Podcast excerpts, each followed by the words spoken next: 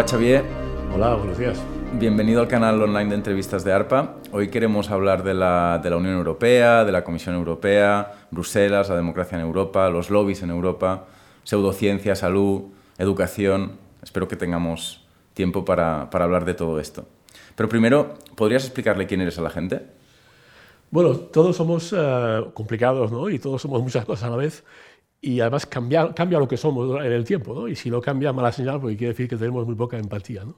Y lo que pasa es que cuando te preguntan quién eres, generalmente contestas lo que haces para ganarte la vida, que es una, una, una manera un poco corta de explicar lo que eres, ¿no?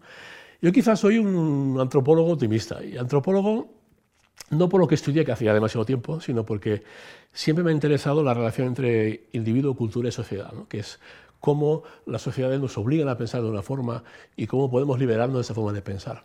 Y optimista, no por ingenuidad, al menos eso espero, sino porque es una estrategia, porque si no creemos en un mundo mejor, va a ser muy difícil que podamos hacer ese mundo mejor.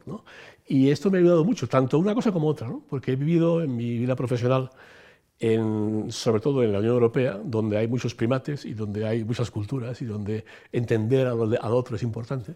Y luego ser optimista siempre ayuda mucho. ¿no? Eh, la ciencia demuestra que los optimistas se equivocan más a menudo que los demás, pero son más felices. Y, y eso es lo que he sido hasta ahora, ¿no? una persona muy feliz. Y, y, y por, eh, me parece perfecto que te definas de una manera tan, tan, tan abierta y iconoclasta, eh, pero eh, insisto eh, en algunos de los... ¿Dónde has vivido? ¿Dónde has crecido? ¿En qué has trabajado? Danos unas pistas como antropólogo. En fin, necesitamos unos cuantos datos objetivos. Sí, sí. Bueno, yo nací en, en, Tarragona, crecí en Roma, estudié en Madrid, luego pasé 30 años trabajando en Bélgica y ahora vivo en Barcelona. O sea, que tiene una trayectoria bastante movida. Y mi vida profesional ha estado sobre todo concentrada en la Unión Europea. He trabajado en la Comisión Europea, el, el, Ejecutivo de la Unión Europea, desde que entró a España, desde el año 86, y hasta hace dos años, donde me fui para dedicarme a lo que realmente me interesa mucho, que es la educación y también las personas, ¿no? y cómo se puede mejorar a alguien y a una sociedad a través de la educación. Eso es lo que... Unión Europea. Empecemos por el principio. Entonces, ¿qué es la Unión Europea? Eh, ¿Por qué existe? ¿Para qué sirve la Unión Europea? Bueno, eh, es como, es como las personas, su razón de ser ha cambiado durante el tiempo. Entonces nació por, a la vez, como la mayoría de las cosas de la humanidad, nació a la vez por razones eh, muy elevadas moralmente y también menos elevadas y más mezquinas. Nació porque las naciones europeas estaban completamente, dramáticamente deprimidas y, y impactadas por las dos guerras mundiales, ¿no? y tenían eh, una determinación muy grande de toda la clase política y todo el mundo intelectual de Europa, sobre todo la Europa no española, ¿no? es decir, los países que pasaron por dos guerras mundiales, tenían muchísimas ganas de que no se repitiera y de crear una alianza más permanente entre naciones. Pero luego también había detrás otra experiencia y es que los países de Europa occidental, sobre todo Francia e Italia, tenían una experiencia con Alemania muy particular, ¿no? lo que había sido Alemania en el siglo XX en Europa. Y entonces detrás de la Unión Europea había también esta voluntad de, en cierto modo, eh, controlar eh, a Alemania sin que Alemania pagara el precio tan elevado que pagó después de la Primera Guerra Mundial, que hizo que tuviéramos la Segunda. Entonces, eh, por ejemplo, la Unión Europea nació con una comunidad, eh, como se llamaba entonces, del acero y el carbón, y no por casualidad, ¿no? porque el carbón era todavía la materia prima más importante para la industria, y el carbón en Europa estaba sobre todo en Alemania, y el acero es la industria de la guerra. ¿no? Entonces, mm, hubo una voluntad de unión entre los países europeos, que no hay que minimizar, pero hubo también una voluntad de no repetir los errores del pasado. Pero esto era el año 52, el año 57, ¿no? y desde entonces Europa ha cambiado mucho. No Por ejemplo, ha salido muy bien. Alemania hoy controla más que es controlado. Pero es un país eh, extraordinariamente pacífico y además muy generoso con los demás. ¿no? Es decir, quizás precisamente por la historia de Alemania se dan por sentadas cosas que va a hacer Alemania que a otro país no se le pediría, en términos, por ejemplo, de interés nacional. Cuando Alemania sigue su interés nacional, todo el mundo se escandaliza. Cuando lo hace otro país, eh, mucho menos. ¿no? Pero lo que es interesante es que la Unión Europea fue un proyecto también de la Guerra Fría. Eh, y durante muchos años hablábamos de Europa, pero en realidad hablamos de Europa occidental. Y además era muy confortable porque el mundo era más simple si podíamos hablar de todos los ideales de Europa sin tener que enfrentarnos a la realidad del, muro de Berlín que estuvo en su sitio desde el año 62 hasta el año 1989. ¿no?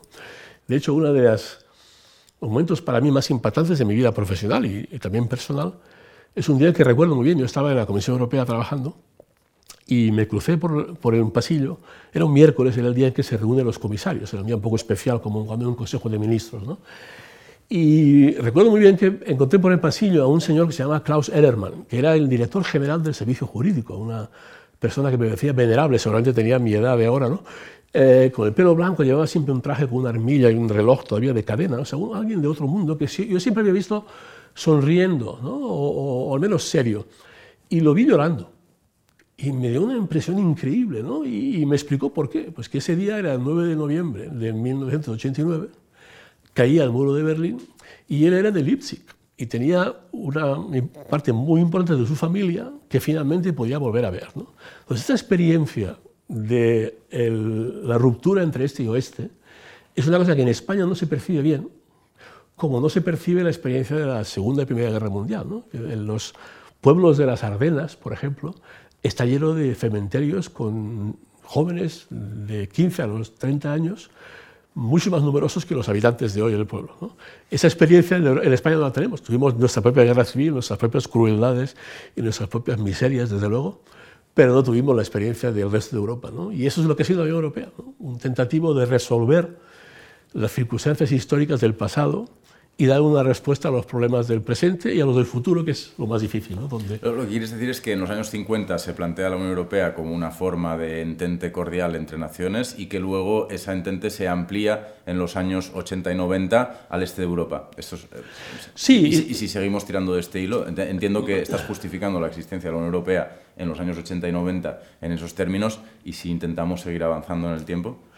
Sí bueno, nació como un agente cordial, pero con algo más que eso. Nació como un gran ideal de unión, ¿no? que venía desde intelectuales de hacía mucho tiempo. ¿no? Pero es verdad que, digamos, el, el, proyecto tuvo que adaptarse de repente a algo que nadie creía que iba a suceder, al menos en nuestra vida, ¿no? que era el fin del muro de Berlín y el, el fin de, la, de, esta ruptura entre este y oeste. Y eh, hubo que buscar otro propósito y, sobre todo, hubo que responder con hechos a, las palabras de unidad europea que siempre tuvimos. Y hubo que responder a la ansiedad y a la voluntad extraordinaria de libertad eh, de los países de Europa del Este, igual que España. ¿no? España entró en la Unión Europea con una voluntad de volver a unirse al club de naciones civilizadas y democráticas. ¿no? Pues el este de Europa le pasó lo mismo y de hecho tuvieron una decepción importante, ¿no? porque como suele pasar con, cuando hay por medio intereses económicos, las palabras van más rápido que los hechos. Y las confesiones comerciales, la ayuda económica, que sin duda es muy importante y sin precedentes, desde luego, pues tardó en venir. ¿no? Eh, los primeros países eh, pidieron, llamaron a la puerta de la Unión Europea a principios de los años 90 y entraron en 2004, ¿no? o sea, son 14 años, ¿no? que se explican por el atraso económico, por la necesidad de reforma, por muchas cosas, pero que fueron muy largas ¿no? y que explican en parte la actitud a veces escéptica que tienen los países de Europa del Este, como lo llamamos nosotros, que en realidad son Europa Central, ¿no? Mm. que tienen respecto a, a la construcción europea. ¿no? Eh, cuando un país eh, ha sobrevivido 40 años de dictadura eh, del Este con una ocupación militar, a base de reafirmar su identidad nacional, luego renunciar a esa identidad nacional para un proyecto supranacional es muy difícil. ¿no? Y uno puede ver fácilmente la analogía entre Moscú y Berlín y, Bruselas, eh, que, quizás en un país como España eso es, otra, es algo que no, pertenece a nuestra tradición cultural, ¿no? en nuestra experiencia. Es, una visión de la Unión Europea muy centrada en el, en, en porqué de la Unión Europea.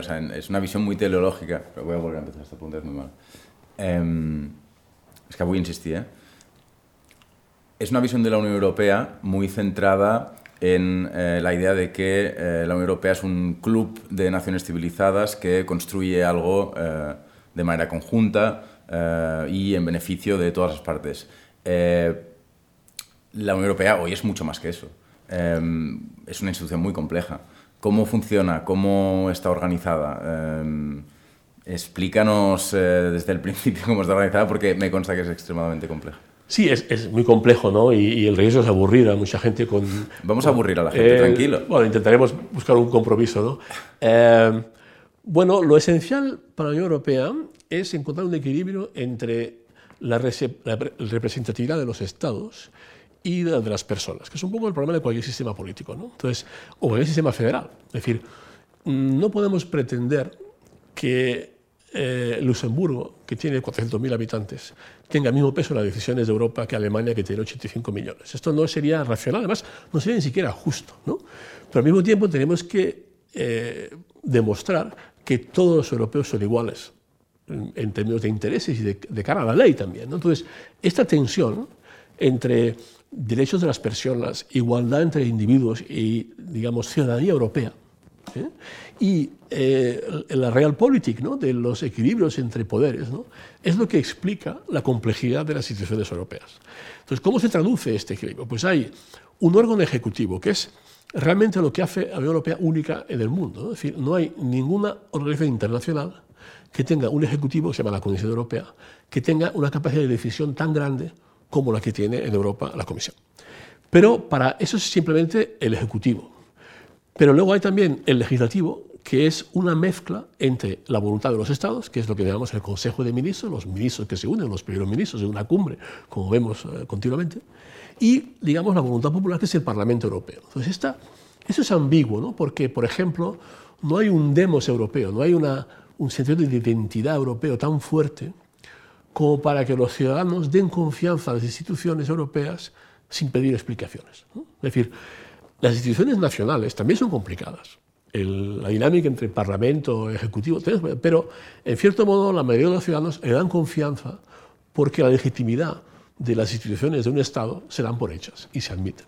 La Unión Europea tiene que justificar su existencia todos los días. De ahí la obligación de transparencia y de ahí esta ambigüedad entre la voluntad de los Estados, el Consejo de Ministros, el Ejecutivo, la Comisión Europea y el Parlamento Europeo. Entonces, esa es la, dinámica que, confunde porque es complicada, pero que en fondo es fantástico, ¿no? porque de alguna manera, de alguna manera, la Unión Europea consigue que los países abandonen sus intereses inmediatos en favor de algo más a largo plazo, más general y más común. Y esto no es ingenuidad, eso ocurre todos los días. ¿no? este hábito de compromiso y este, esta costumbre de mirar los intereses de manera más general que los propios es algo realmente difícil, pero que es lo que caracteriza a la Unión Europea y la distingue de cualquier otro organismo internacional.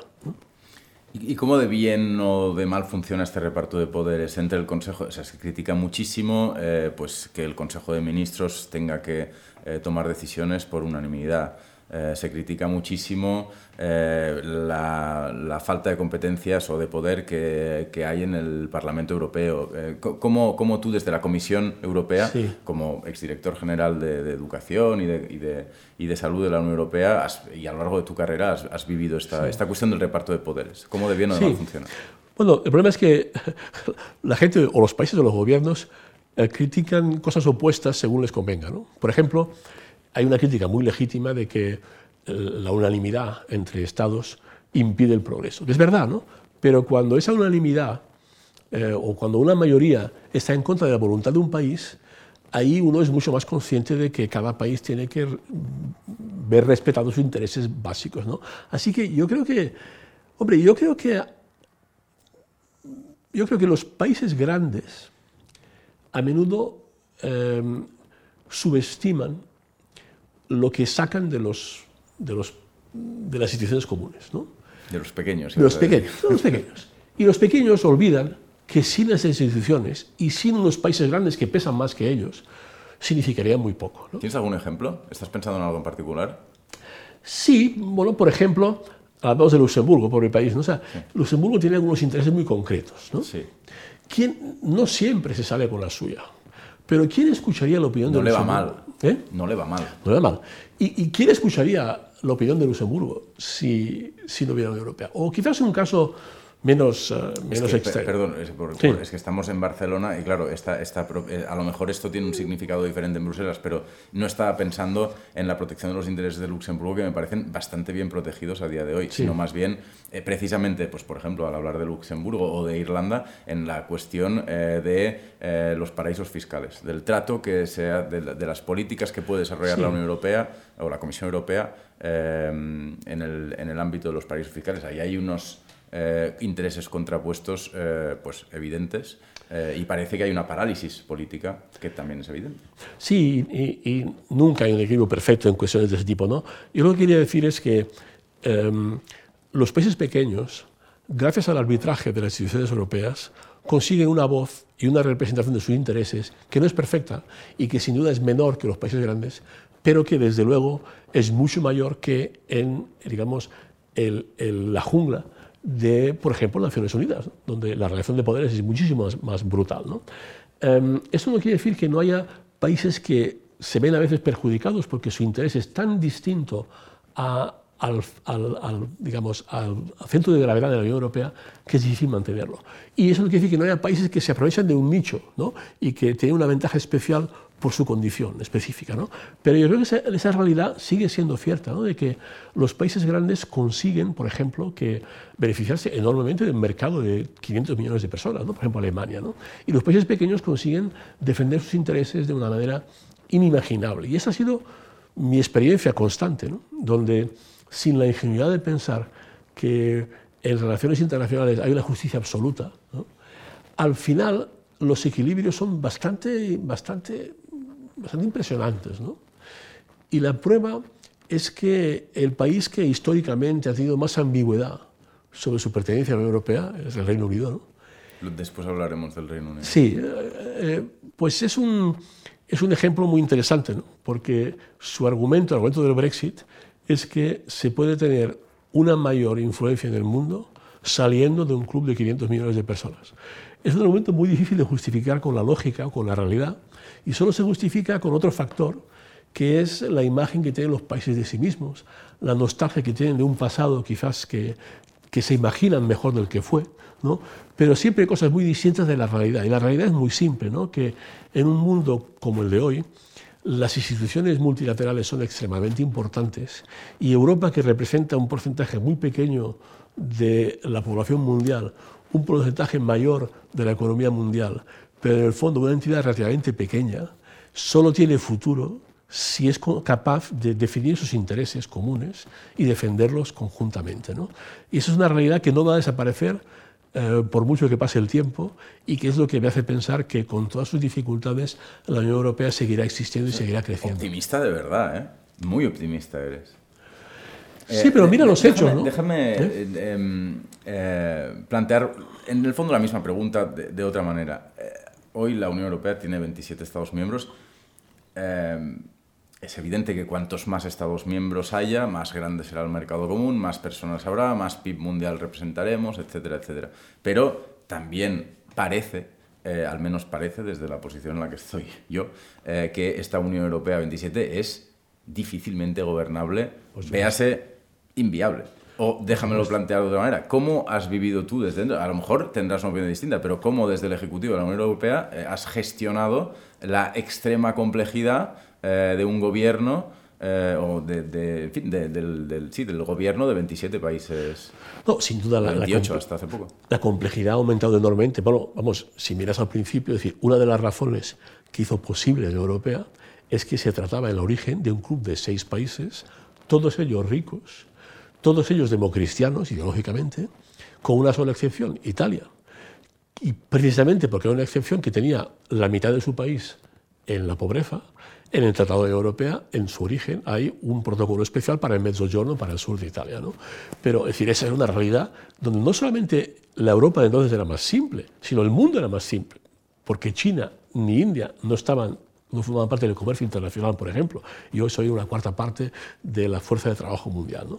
Eso ha sido, siempre, ha sido cierto desde el principio y también lo ha sido de forma, en mi experiencia además muy radical, en el paso, digamos, de 15 países, que es lo que era la Unión Europea cuando entró España, a 27 o 28. ¿no? Y eso se entiende muy bien. ¿no? Eh, en cierto modo, mi papel en la Comisión Europea, el papel de la Comisión, es parecido al administrador de una finca. ¿no? Entonces, si tienes 15 vecinos en el edificio, pues siempre puedes encontrar al, no sé, al extravagante que no quiere reformar nunca el ascensor, al que siempre se está quejando, al conciliador, al que tiene dos pisos y por tanto tiene más peso, y al final es relativamente fácil encontrar un compromiso. Si hay 27 vecinos en la escalera, es mucho más difícil. ¿no? Entre otras cosas porque solo oír a cada vecino expresar su punto de vista ya te lleva un tiempo tan grande que excluye la negociación. Es decir, mi experiencia práctica más, más impactante ha sido que lo que antes era un ámbito de negociación, es decir, los encuentros con los países era un ámbito de negociación, ahora son un ámbito de liturgia y de confirmación de acuerdos que estaban en buena medida acordados anteriormente, porque no puede ser de otra forma. Entonces, la dinámica de un club de países cambia cuando pasas de, de 6 a 12, a 15, a 27. Y eso es inevitable y esto obliga a que, primero, plantees instrumentos distintos de negociación, pero también a que mires otras fórmulas. Por ejemplo, a que el número de cosas sobre las que te puedes poner de acuerdo tienen que ser menos pero más estratégicas y más importantes. Y a lo mejor hay que buscar acuerdos, aunque eso sea un tabú para los creadores de la Constitución Europea, hay que buscar acuerdos donde puedan avanzar algunos países sin que todos tengan que estar de acuerdo. ¿no? Entonces, esto es naturalmente muy complejo, ¿no? pero es la forma de seguir adelante. ¿no? Y, no creo además que haya otra alternativa, porque ¿cuál es la alternativa? Decirle a los países de Europa Central, oye, lo siento, complicáis tanto las cosas que todo lo que decíamos sobre la Unión Europea, del continente europeo, vamos a olvidarla si nos quedamos en un club de países más ricos o, más parecidos. Entonces, no hay alternativa y eso es lo que tiene que obligarnos a seguir adelante, ¿no? a pesar de que estoy totalmente de acuerdo que es infinitamente más difícil encontrar un punto común entre 27 países que entre 15.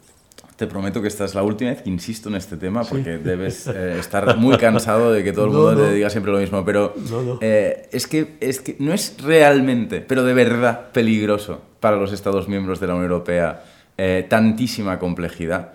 entiendo el voluntarismo político y el optimismo, pero, pero ¿y si es peligroso de verdad? ¿Y si nos debilita de verdad? ¿Y si nos fragiliza de verdad? ¿Y si nos deja en pelotas en caso de que China Rusia o Estados Unidos eh, decidan, o cualquier otra potencia global decidan en un momento dado ir en contra de nuestros intereses de manera más clara incluso que en los últimos años.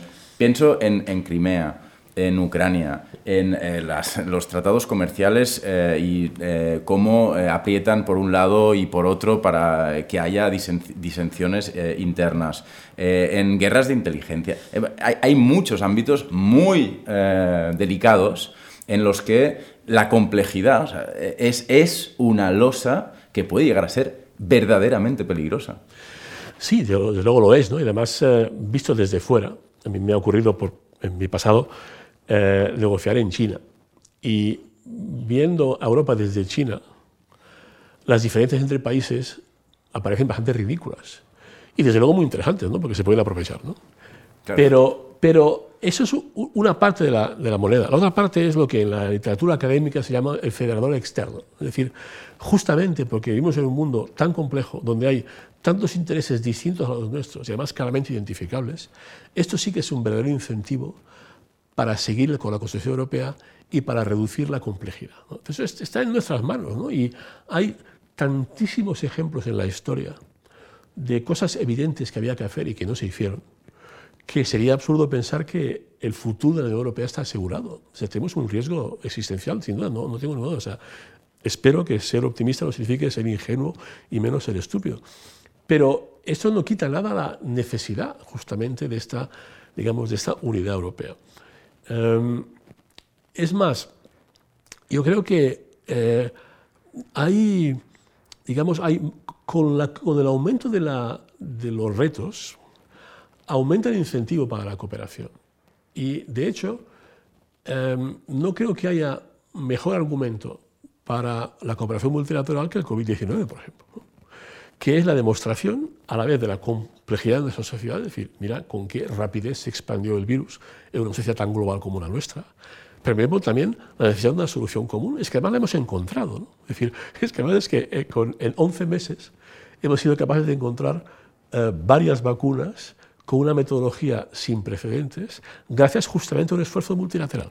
Entonces, yo creo que podemos coexistir con las dos realidades. La que tú dices con mucha razón, de que la complejidad nos puede ahogar y la necesidad de resolver la complejidad eh, de manera inteligente y mirando los intereses a largo plazo. Por eh, ir en esta misma dirección, eh, ¿cuáles son los factores más importantes eh, para la viabilidad, la buena gobernabilidad, el buen funcionamiento de la Unión Europea? más allá del tema del tamaño, el, tamaño, el tamaño importa y el tamaño obsesiona muchísimo, pero ¿cuáles son los, las variables que a ti te parecen importantes? Legitimidad democrática, competencias, presupuesto, eh, lengua común, eh, modelo de toma de decisiones, unanimidad versus mayoría. ¿Dónde, de, qué, ¿De qué soléis hablar en la comisión? ¿De qué os quejáis? ¿Qué, qué haría falta? Bueno, no, hay, desgraciadamente no hay respuestas simples a problemas complejos, ¿no? pero si me obligas a contestar con una palabra... No te obligo a contestar para nada con una palabra, tenemos dos horas de entrevista, intentamos hacerlo... Sí. Hay un factor que es el más importante, en mi opinión, que es el, liderazgo. ¿no? Es decir, eh, en los momentos en que la Unión Europea ha ido hacia adelante con fuerza, ha sido en los momentos en que, tanto a nivel europeo como a nivel nacional, había líderes capaces de entender lo que está en juego y explicarlo a sus ciudadanos. Em, lo que pasa es que nada es tan simple que, por ejemplo, yo creo que no es casualidad el momento en que surgen líderes de ese tipo. Surgen en momentos particulares en la vida de una sociedad donde gente excepcional hace el esfuerzo de ponerse al servicio de su país o de una idea. Eso sucedió, por ejemplo, en España, cuando la transición democrática, ¿no? y sucedió en Europa después de la posguerra, y sucedió en el momento donde que yo tuve la suerte enorme de vivir como último mono, porque era realmente el último mono de la Comisión Europea, con Jacques Delors, que era el presidente que hizo un adelanto extraordinario en la integración europea. Yo creo que esa es la condición no suficiente, pero sí necesaria, ¿no? que tengamos líderes políticos que tengan la capacidad de explicar lo que no es obvio, porque la complejidad nunca es obvia. Eso es un aspecto. Luego hay, eh, yo creo, algunas otras cosas más. ¿no? Una de ellas es que, claro, siempre es más fácil progresar cuando la situación económica es favorable. ¿no?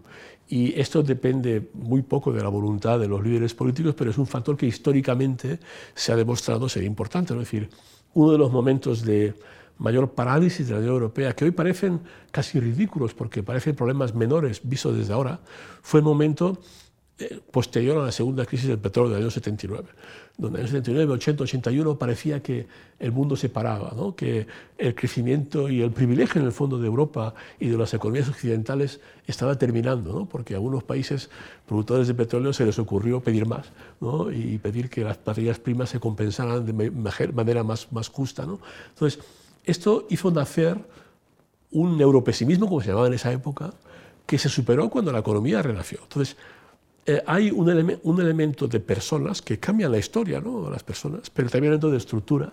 Y esos son los dos que tienen que coincidir, ¿no? A veces. ¿Y, y cómo el, el, problema, el problema de Europa es que no hablamos el mismo idioma? Bueno, hay muchísimos problemas vinculados con el liderazgo. No hay medios de comunicación europeos, por lo tanto no hay una agenda pública europea, no hay un demos europeo, como decías antes. No hablamos el mismo idioma. Eh, algunos hablamos inglés, mucha gente no habla inglés. ¿Cómo, eh, ¿Cuáles son las condiciones materiales necesarias o que te parecen más importantes para que puedan emerger liderazgos europeos? Sí, bueno, el problema del idioma y de la comprensión del ciudadano, esto depende de una mejor dinámica entre instituciones europeas y líderes nacionales, ¿no? porque esforzarnos en que un tecnócrata europeo de Lituania, aunque hable, aun, suponiendo que hable muy bien español, venga a España y explique a los españoles que es Europa, es una ingenuidad. Y aunque solo sea por la distancia física, psicológica, cultural, e-, económica. Así que no podemos confiar el futuro o la explicación de la Constitución Europea a líderes europeos y aún menos a una tecnocracia europeo, europea sin cara. Em, dicho esto, eh, hay, hay, algunos fenómenos interesantes. El primero es, es que el inglés es el segundo idioma de todo el mundo. Y esto está creciendo de una forma exponencial. ¿no? Por ejemplo, poca gente sabe que en los últimos 10 años el número de grados, de títulos, que han otorgado, o sea, los, los másteres y grados que han otorgado las universidades de Europa continental en inglés, se ha multiplicado por 50 en 10 años. Por 50. Es decir, que estamos llegando a un momento, ¿no? un momento donde el inglés se convierte, en cierto modo, no en el idioma de todo el mundo, primero, sino el idioma vehicular. Y eso es independiente de Brexit, ¿no? es simplemente que el mundo necesita un idioma y de momento va a ser el inglés. Y esto en parte sí que va a facilitar las comunicaciones y la prueba es que este problema de comunicación en Europa es menor entre los jóvenes y eso es debido en parte a que tiene un idioma común, en el sentido cultural, pero también en el sentido... Eh, curiosamente, el, Brexit prácticamente favorece la aceleración de la aceptación del inglés como idioma vehicular, porque eh, por motivos de política interna, Francia era extremadamente contraria, bueno, Francia, España, Alemania, Italia en particular, siempre han sido muy pesadas con el tema de las cuatro traducciones obligatorias y demás, ¿no? Que esto, bueno, lo debes conocer bien. si quieres explicar, pues si tendrás... hay, una, enorme burocracia en Europa alrededor de la traducción. Sí, eh, un tercio de un tercio de las personas que trabajan en la Comisión Europea se dedican de una forma u otra a la traducción. Es, brutal. Eh, pero en parte, en parte es lógico, ¿no? porque tú no puedes hacer una ley desde Europa y pretender que la gente no la lea en su idioma. ¿no? O sea, que eso pero, bueno, en mi experiencia personal, digamos, de trabajo, que es distinto a los derechos de las personas, mi experiencia en las instituciones europeas es que las personas que más, que de manera más vociferante claman por el derecho de su idioma son los que hablan solo ese idioma. ¿no? Eh, y, esa es una realidad de todos los días y que es comprensible, ¿no? porque claro, para negociar alrededor de una mesa es importante poder hablar correctamente. ¿no?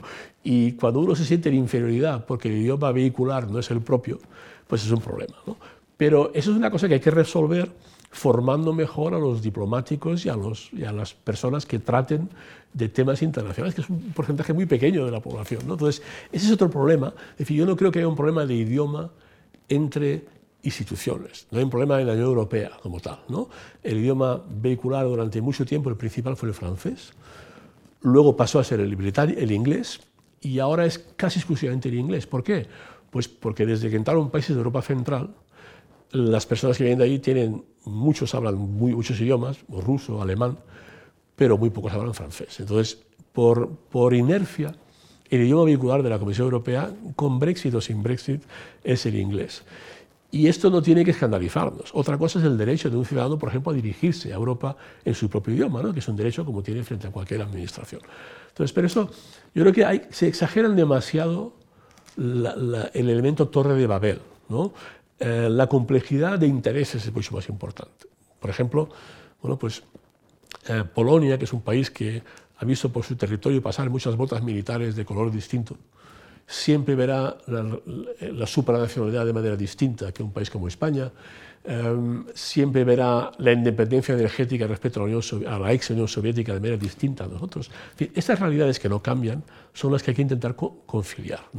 Y, y, un pasado y unas tradiciones que nos pesan y que hay que hacer un esfuerzo de educación y de comprensión ¿no? y de empatía. ¿no? Antes de empezar a hablar de la Comisión Europea más en serio, por así decir, eh, sí que me gustaría pedirte que intentaras simplificar esta cuestión de los, de los principales disensos internos que existen en la Unión Europea, si es que existen, si es que sabes mapearlos mm, con, mm, relativamente deprisa. Bueno, es muy difícil, ¿no? Pero corresponden a algunos factores. Uno es que, como famosamente decía Clausewitz, ¿no? que lo único que no cambia en política es la geografía. Y en cierto modo es verdad, ¿no? Es decir, em, a la hora de decidir, por ejemplo, qué prioridades para hacer frente al cambio climático. Pues una es la desertificación, sin duda. Pero la desertificación se vive de manera muy distinta en el sur de Italia o de España que en el sur de Finlandia, ¿no? Eh, porque el sur de Finlandia a lo mejor significa poder llegar a cultivar viñas, ¿no? cosa que nunca se ha hecho. Es decir, hay elementos que son, que son consustanciales a, a, digamos, a la geografía y a los intereses económicos de base, que esos son difíciles de confiar y hay, que buscar simplemente compromisos eh, inteligentes. ¿no? Y luego también hay, yo creo, un elemento muy importante de actitud cultural. Es decir, un poco lo que decíamos antes, por ejemplo, en el caso de Europa Central y del Este. ¿no? Hay todavía en los países del Este, y se ve en el resultado electoral de esos países, ¿no? hay, por parte de un porcentaje considerable de la población, una necesidad de afirmar la identidad nacional muy importante. ¿no? Y esto hay que entenderlo y hay que darle una explicación y hay que superarlo de alguna forma, pero no se puede despreciar porque es algo culturalmente muy profundo. ¿no? Es decir, eh, Radio María, eh, que es una radio católica eh, muy influyente en Polonia, aquí en España culturalmente tendría unas connotaciones que le harían inmediatamente mm, una analogía con un pasado dictatorial. Esa es la realidad.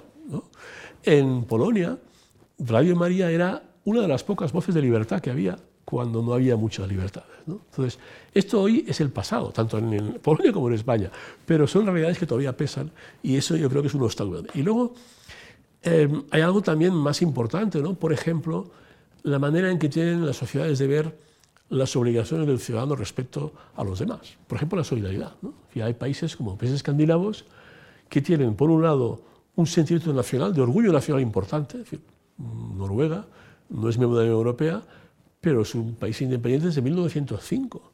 Entonces uno no se puede extrañar que tenga dudas sobre si incorporarse a una entidad supranacional. ¿no? Y luego, pues en países escandinavos como Suecia o Finlandia o Dinamarca, hay una aversión muy importante al exceso de desigualdad. ¿no? Entonces, eh, esto implica, tiene grandes implicaciones sobre la organización del sistema de salud, del sistema fiscal, de eh, las prioridades políticas. ¿no? la reacción frente al COVID, por ejemplo. Eh, esto, estas realidades profundas son las que en el fondo hacen que sea difícil acercarse entre países. Y esto en la vida diaria de la Comisión se ve muy bien. decir, eh, eh, para un italiano, yo crecí en Italia y tengo una educación italiana, todavía recuerdo otra época, ¿no? pero no ha cambiado mucho. ¿no? Un profesor se llama Del Pinto, que nos castigaba y su castigo preferido era recitar al día siguiente 60 versos de la Divina Comedia de memoria. ¡Qué maravilla! Y uno estaba bien, ahora, en ese momento yo no lo entendía así, ¿no? Pero eh, uno de los castigos más frecuentes era cuando en una redacción ponías la misma palabra en menos de 10 líneas en un texto. ¿Eso qué significa? Pues es un incentivo extraordinario a la complejidad en la expresión. en Italia, ser educado significa hablar de manera compleja. En el Reino Unido ser educado significa hablar de manera clara. Y esta, esta, esta diversidad se ve cada día. En España, ser educado, no, la, la, pregunta no se plantea. En España, España es una mala copia de un sistema jacobino. ¿no? Entonces, eh, eso es lo que nos ocurre. ¿no? Y, y Perdón, te he interrumpido, estabas hablando de... No, decía que estas diferencias culturales eh, que un antropólogo ve con gran interés y como un entomólogo, es decir, con cierta distancia, ¿no? son muy importantes y condicionan la manera de comportarse de los individuos, pero también de las sociedades. Eh, por ejemplo, ¿no? Eh, eh, la vida privada. ¿no? Hay un debate importante, incluso en España, ¿no? sobre la privacidad de los datos. Pero aquí no nos hacemos ni idea de lo que significa este debate en un país como Alemania, donde el uso de los datos por parte del Estado tiene una memoria histórica fuertísima. ¿no? Entonces, eh, estas realidades no se perciben y la clase política nacional no va a estar explicando esas minudencias, ¿no? pero son las que al final, cuando uno lo transporta a nivel europeo, explican desacuerdos, por ejemplo, sobre la normativa europea en materia de protección de datos, que para un país es muy importante y para otros menos, por razones muy distintas, y todas ellas a menudo explicables por la historia del país más que por un interés meramente económico. Hay algunas, hay algunas variables o algunos temas de los que no has hablado mucho, que probablemente eh, por falta de tiempo simplemente, que son, eh, por ejemplo, la cuestión de eh, la, sensación de transparencia y democracia del ciudadano, de los ciudadanos, de los 500 millones, bueno, de los 500 millones de ciudadanos europeos respecto de las instituciones europeas. Eh, o la cuestión de las competencias, eh, o la cuestión de la burocracia. Eh, críticas habituales en los bares, digamos, a la, a la Unión Europea. ¿no? la, Unión Europea la, Comisión Europea es muy burocrática, o no sirven para nada porque de todas maneras no tienen ni presupuesto ni competencias, o lo único que hacen es la política agrícola común, que es más del 50% del presupuesto. En fin, este, este tipo de, de, de, de discurso es muy habitual y no has hablado mucho de estos temas. ¿Quieres decir algo sobre estas cuestiones sí. antes de hablar de la comisión? Sí, sí.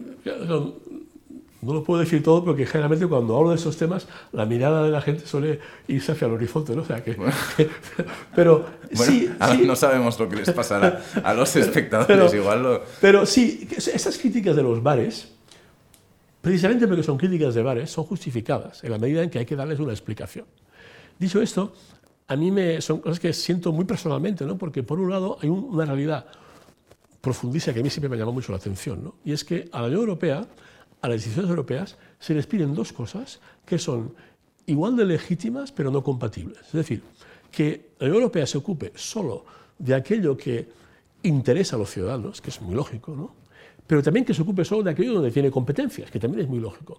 Lo que pasa es que las dos cosas no coinciden. ¿Qué le interesa más a un ciudadano? Pues su salud, su educación y su empleo, que son casualmente las tres áreas donde la Unión Europea tiene menos competencias. Entonces, esto da una idea de la dificultad que tiene la Unión Europea para decir a un ciudadano que la Unión Europea le interesa al ciudadano, pero luego demostrárselo. Eso es un aspecto. Luego, un aspecto de la transparencia y la burocracia.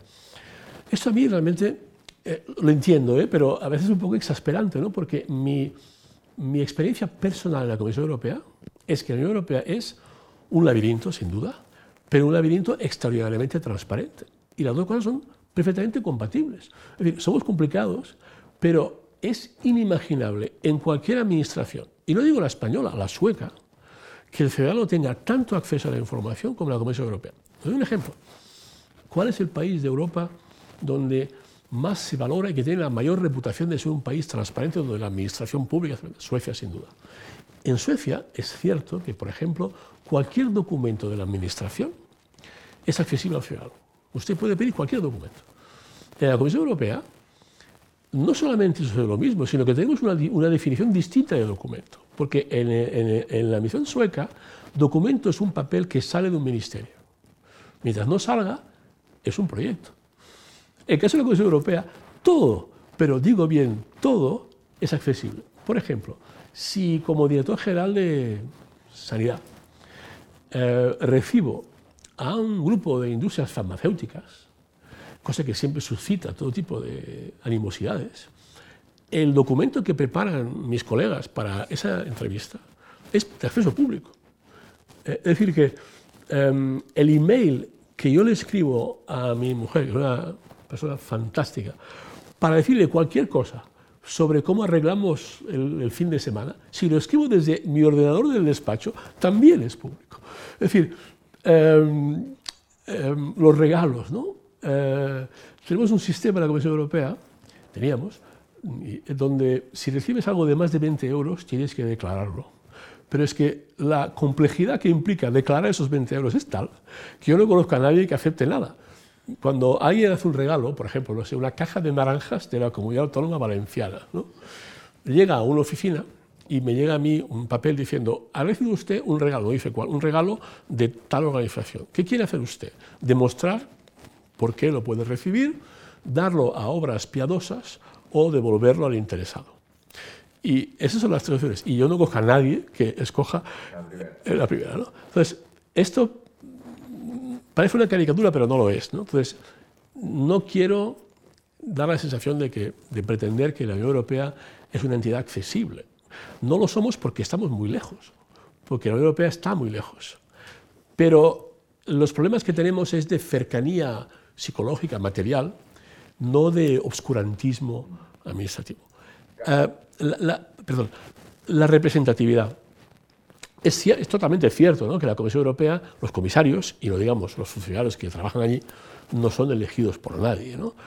Pero claro, es que los funcionarios de ningún sitio son elegidos por nadie. El control que tiene la Comisión Europea es que quien los nombra son los gobiernos y quien les hace una audición pública, a veces dolorosa porque algún comisario no ha pasado esa audición, es el Parlamento Europeo. Es decir, eh, eh, la analogía entre sistema digamos, de control democrático nacional y europeo no puede ser la misma.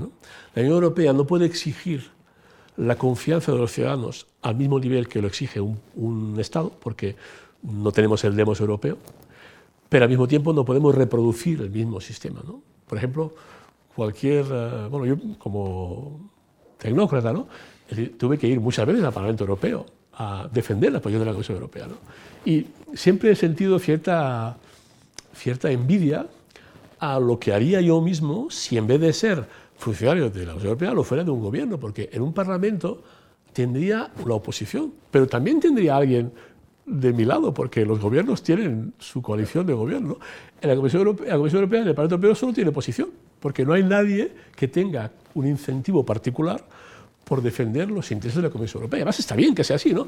Pero eso es la realidad de todos los días. O sea que el escrutinio, tanto en el sentido literal, de poder observar cómo formulamos las propuestas, como en el sentido institucional y político, el escrutinio al que se someten las decisiones europeas, para mí es bastante satisfactorio. Otra cosa es que respondamos a, los, a las demandas y a los intereses de los ciudadanos, que es otra, otra cuestión. Eh, es que estaba, se me ocurría, ahora mientras explicas esto, se me ocurría que eh, tiene, tiene un punto Sagrada Familia la Unión Europea. Eh, en algunos de los ámbitos que más interesan. Hablabas de educación, de empleo y de, y de, sanidad como las tres preocupaciones fundamentales de los ciudadanos. hombre, podríamos añadir algunas más. La, el, el el bienestar económico, eh, eh, la, seguridad. Eh, estoy pensando en cuestiones como Frontex, bueno, la gestión de las fronteras europeas, o la, gestión de la crisis del coronavirus, o la gestión de la crisis económica de 2008. Ah, tiene un punto Sagrada Familia en el sentido de que hay unos cuantos ámbitos muy, muy, muy, muy importantes que parece que están en obras de manera infinita, ¿no? y que, por ejemplo, pues en el tema de la política monetaria, ostras, toma tanto tiempo construir una política monetaria europea que mm, ni chicha ni limona. O sea, ni tienes la, la, la, la, posibilidad de gestionar tu propia moneda, ni tampoco en Europa mm, hay celeridad, hay agilidad a la hora de gestionar situaciones complejas. Sí, bueno, la verdadera diferencia entre la Sagrada Familia y la, y la, Unión Europea es, que, es que la Sagrada Familia... improvisado esto totalmente. Sí, no, pero la, diferencia real e importantísima es que la Sagrada Familia tiene una administración que defiende sus intereses de manera muy uniforme, sin fisuras y con un mensaje muy claro y muy unívoco, ¿no? que es toda la Iglesia lo que está haciendo hace dos mil años. ¿no? Eh, eh, justamente el problema que tenemos en la Unión Europea es que eh, los países que tienen los gobiernos y los países y los parlamentos que tienen la legitimidad para explicar lo que hace la Unión Europea en su nombre, no tienen incentivos para explicarlo de forma distinta que simplemente como grandes conquistas propias. Es un, es un lugar común de quejido de todo tecnócrata europeo que tiene al menos un fondo de realidad, y es que cuando hay una victoria, el país de turno vuelve a su país y dice, he ganado en Europa y he derrotado a Bruselas, o a los burócratas de Bruselas, o a los demás países que son más tontos que yo y tal. Pero cuando algo funciona mal, es sido esos locos de Bruselas que no entienden la, realidad de nuestro país tan fantástico, que es el mejor de todos, porque es donde hemos nacido. ¿no? Entonces, es, esta, este déficit de explicación... Es un enemigo muy fácil, ¿no? Es un, sí, pero además... Es un culpable muy fácil. Sí, pero es un pacto que en tiempos normales era voluntario y además legítimo, ¿no? Porque cuando la Unión Europea se ocupaba de tecnicidades, eh, es lógico que quien explicara el porqué del precio de la remolacha en los campos de Europa no fuera un ministro de turno. ¿no?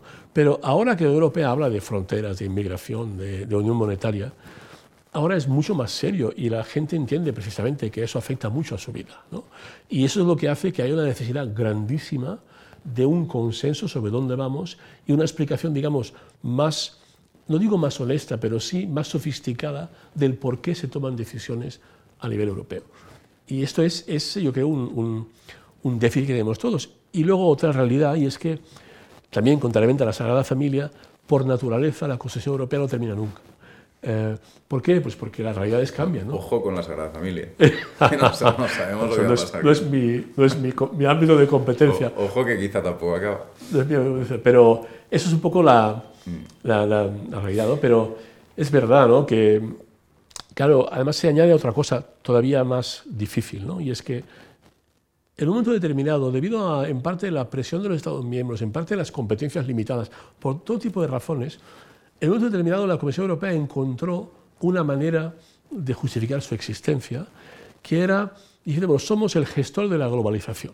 Es decir, eh, la economía mundial se expande, cada vez se unen más países, el destino es la prosperidad, se han acabado las ideologías con el fin de la Guerra Fría y por consiguiente ahora esto hay que gestionarlo de una forma multilateral y quien lo va a hacer somos nosotros, Construcción Europea, instituciones europeas, Comisión Europea.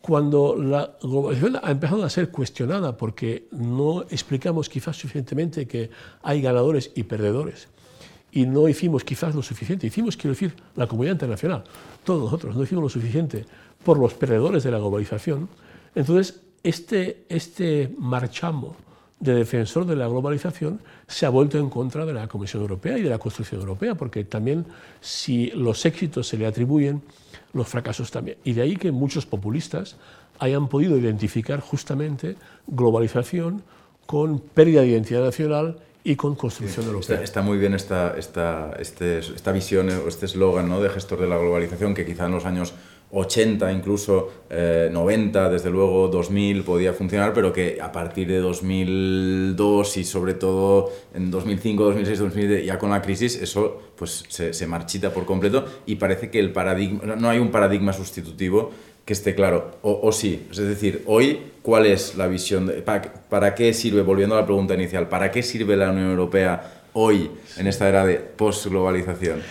Bueno, yo, yo, creo que es que... Ah, como eslogan, ¿eh? Yo, yo, creo que sí, yo creo es que eh, sirve para lo mismo, es decir, que la globalización sigue siendo necesaria. Lo que pasa es que a lo mejor tiene que ser una globalización distinta, ¿no? Pero digamos que la respuesta a las desigualdades, que en el fondo es ese problema, ¿no? las desigualdades y la no sostenibilidad de la globalización.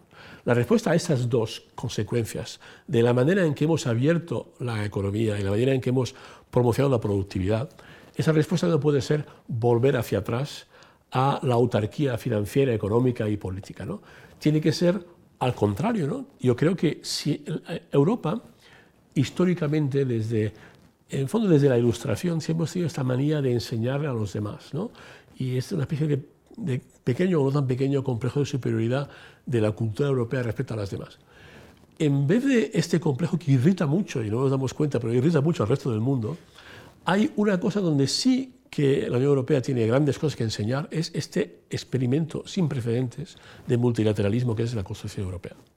Cuando uno ve, por ejemplo, por ejemplo Mercosur, ¿Por qué Mercosur tiene grandes dificultades? Bueno, pues primero por realidades distintas de países distintos, entre México y Argentina y Brasil, pero también que no hay un ejecutivo central que sea capaz de forzar arbitrajes o de facilitar arbitrajes. Entonces, ese experimento de supranacionalidad con límites, que es la Constitución Europea, yo creo que tiene ahora más valor que antes.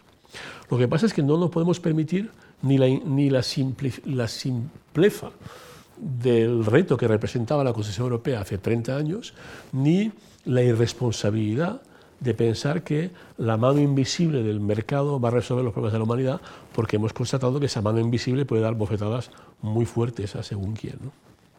Está muy bien lo de, lo de gestor de la globalización, porque se, se entiende muy bien ¿no? la misión histórica eh, de la Unión Europea en los 80, en los 90, en los 2000, ¿no? que sea, con todo el crecimiento económico, China, tal, neoliberalismo, gestor de la globalización. ¿Cuál sería la misión histórica de la Unión Europea, digamos, a partir de la crisis del 2008 y, y de hoy en adelante?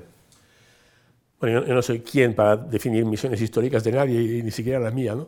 pero, pero yo creo que quizás la, misión de Europa, o en este caso donde Europa puede contribuir a la humanidad, es eh, en la defensa de valores universales. Y digo bien defensa, ¿no? porque la proclamación de valores universales, llevamos dos siglos proclamándola, al menos desde la Revolución Francesa, pero no los hemos quizás defendido, o mejor dicho, los hemos dado por hechos en un momento donde estamos viendo que realmente no se pueden dar por hechos.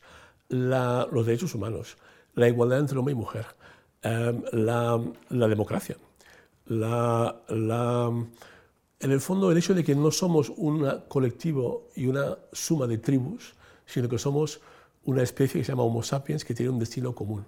Esto Europa tiene la capacidad de no solamente decirlo, sino además practicarlo. Pero eso requiere, por ejemplo, un mea culpa mucho más profundo sobre todo lo que ha sido la, la, historia de Europa para el resto del mundo, ¿no? que ha sido una sucesión de explotación en gran medida. Y además también tenemos quizás que ser capaces de tener más fuerza a la hora de anteponer principios a veces a realidades económicas. ¿no?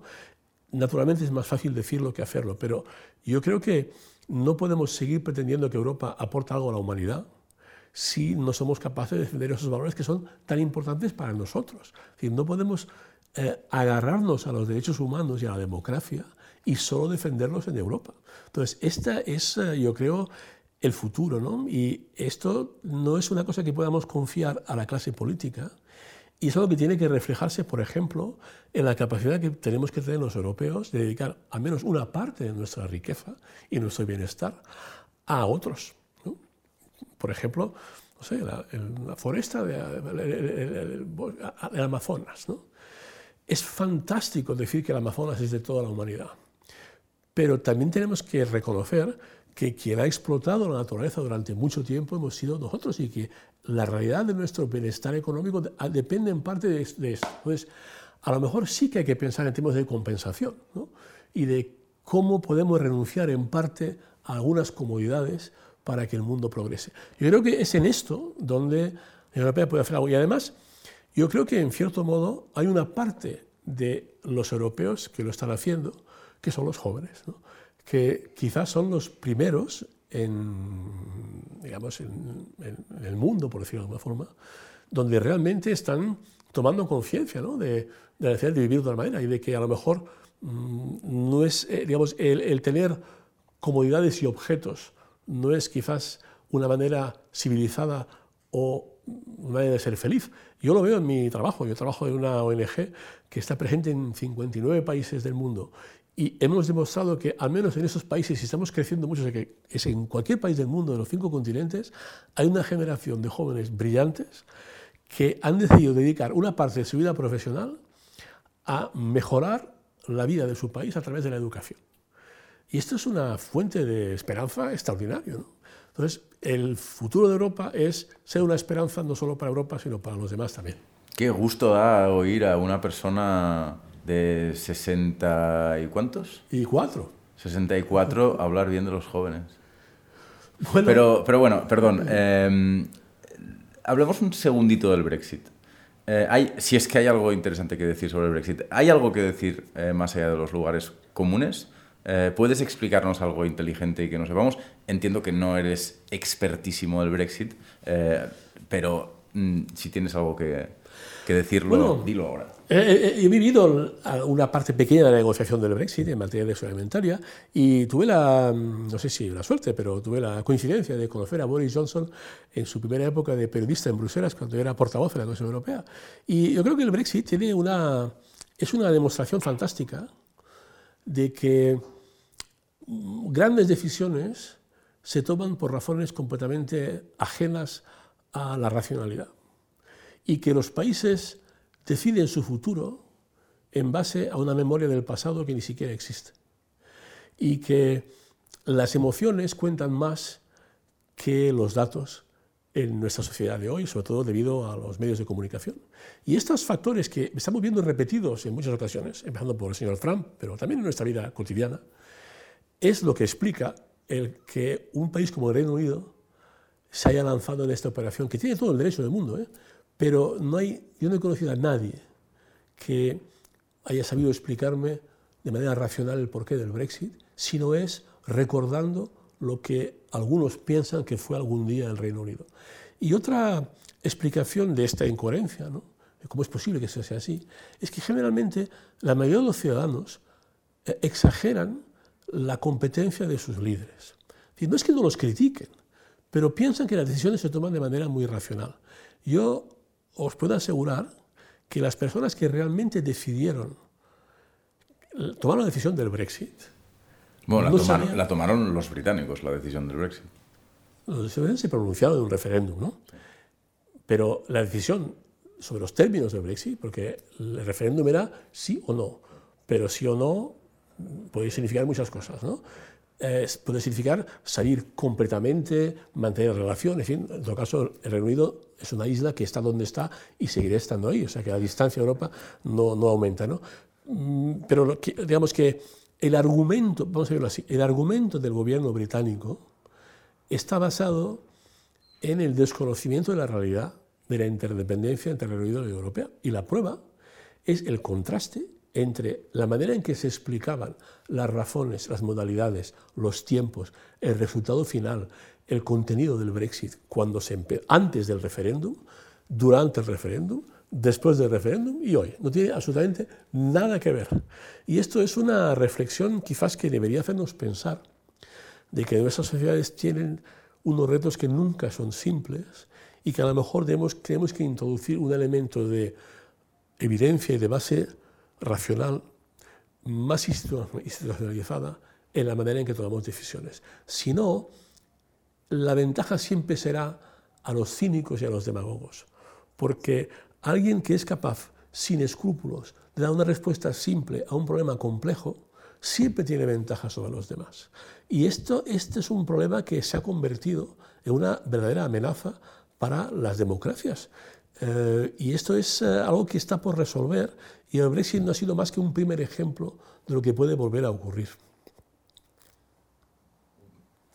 iba a hacer una pregunta por, pura curiosidad. Eh, ¿La calidad del debate político en el seno de la Comisión, en el seno de la Comisión me imagino que sí, pero en el Parlamento Europeo es comparable a la pésima calidad del debate político en los parlamentos nacionales o es mejor? Bueno, los parlamentos nacionales son muy distintos entre países y se rigen por normas distintas y además la composición determina la calidad del debate a veces. ¿no? Eh, por ejemplo, en los países donde hay un sistema electoral de representación casi perfecta, eh, el resultado es gobierno siempre de coalición, porque hay una proliferación de pequeños partidos, y entonces esto obliga a un diálogo más reposado, porque como, como eh, inevitablemente tu gobierno va a ser de coalición, no puedes decir burradas demasiado grandes sobre la gente con la que vas a gobernar. Entonces, hay esos elementos que, que implican diferencias. En cuanto a la diferencia entre el Parlamento Europeo y, digamos, tecnocracia europea, hay una diferencia importante, ¿no? y es que en el fondo el gran secreto, o quizás el gran mérito de la Comisión Europea, es traducir problemas políticos en soluciones técnicas. Em, es eh, llega un problema de grandes disparidades sobre grandes decisiones, al final se traducen en números. ¿no? Eh, en el fondo, el Brexit es un buen ejemplo de esto. ¿no?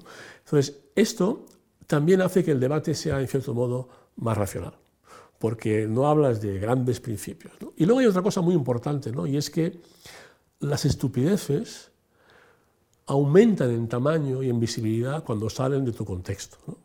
Entonces, algo que a veces cuela, dicho por un político irresponsable en su propio país, fuera da lugar a risa o incomprensión. Entonces, esto hace que el debate en el Parlamento Europeo, por ejemplo, sea más técnico que un Parlamento Nacional y además haya menos exabruptos. Porque cuando hay un exabrupto, todo el mundo se da cuenta, ¿no? Y digamos que esto implica alguna moderación. Sin embargo, hay un elemento que milita en sentido contrario, y es que en el Parlamento Europeo las lealtades son más cruzadas que en un Parlamento Nacional. En el Parlamento Nacional hay derecha, izquierda, oposición y gobierno. Y esto es relativamente fácil como matriz. En el Parlamento Europeo hay lo mismo, y además una, un cruce de intereses nacionales que hace que las alianzas a veces sean inimaginables a nivel nacional. Porque, pues qué sé yo, pues no sé, pero los intereses pesqueros de Holanda y, España pueden coincidir respecto al Reino Unido eh, de una forma que hace que los parlamentarios de los dos países se pronuncien de manera parecida, teniendo orígenes ideológicos muy distintos. La manera de resolverlo históricamente ha sido insistir, y muchos lo hacen todavía, en olvidarse del elemento nacional y crear partidos a nivel europeo. El riesgo de esa opción es que serían partidos que en realidad no representan nada. Y la prueba es que en muchos países los parlamentarios que van a Europa, en lugar de quedarse en Parlamento Nacional, son políticos que todavía no han sido y que nunca serán o que ya han sido. Entonces, eh, esto hace que el nivel de liderazgo en Europa sea a veces limitado, excepto en algunas circunstancias, como por ejemplo en Francia, donde como se pueden acumular mandatos fácilmente, hay una presencia importante de políticos relevantes a nivel nacional que hacen un, pasaje por, Europa. Hablemos de la Comisión ahora, que es lo que tú mejor conoces. Em, Hemos, en realidad, hace ya rato que estamos hablando y tenía una pregunta inicial, que es qué hace exactamente la Comisión Europea, cuánta gente trabaja en la Comisión Europea, dónde está esta gente, es decir, dónde físicamente trabaja, qué tipo de gente trabaja en la Unión Europea. Eh, ¿Puedes explicar, introducirnos en la realidad material de la Comisión Europea como mejor te parezca? Bueno, es, eh, es, el lugar ideal para un antropólogo optimista. Eh, y, la prueba es que yo, llegué, eh, después de, como, como todo el mundo, o sea, con muy pocas excepciones, la única manera de trabajar para la Comisión Europea es pagando la oposición. O sea, hay algún contrato temporal, pero la manera de trabajar de manera permanente con la oposición, como, como, corresponde a un, a un, sistema, en términos, digamos, de burocracia, que es un sistema muy francés. Es decir, es una administración que tiene departamentos, lo que se llaman direcciones generales, que es el equivalente a un ministerio, y luego tiene un secretariado general, que es el ámbito de coordinación, que tradicionalmente ha sido un péndulo de más fuerte a menos fuerte según los periodos, pero que tiene un elemento fuerte de coherencia de la institución. Y em, dentro de esto, pues bueno, pues hay una, una fauna de, que, de personas que pasan la oposición en su país, vienen con su bagaje intelectual, cultural y personal y luego tienen que adaptarse a una casa que tiene muchas reglas escritas, pero todavía más, las más importantes, no escritas, sobre el comportamiento, sobre la manera de negociar. ¿no? Y lo fascinante es que personas con talante muy distintos, desde el, el finlandés lacónico, eh, el, el eslovaco imperturbable, porque eso es lo que define a una persona civilizada y educada, que no la compostura, ¿no? un italiano gesticulante, eh, este, estos personajes y estas culturas llegan a tener un, un medio común de entendimiento. Es, sin embargo, para, para mucha gente es... Una pregunta, ¿las, ¿las, oposiciones son difíciles? Es decir, ¿cuál es el, la, la, tasa, sí. la, tasa, de admisión? Son, son, el proceso... Eh, sí, es, son, es, sois, sois, gente lista, figura que sois gente lista, ¿no? Todos.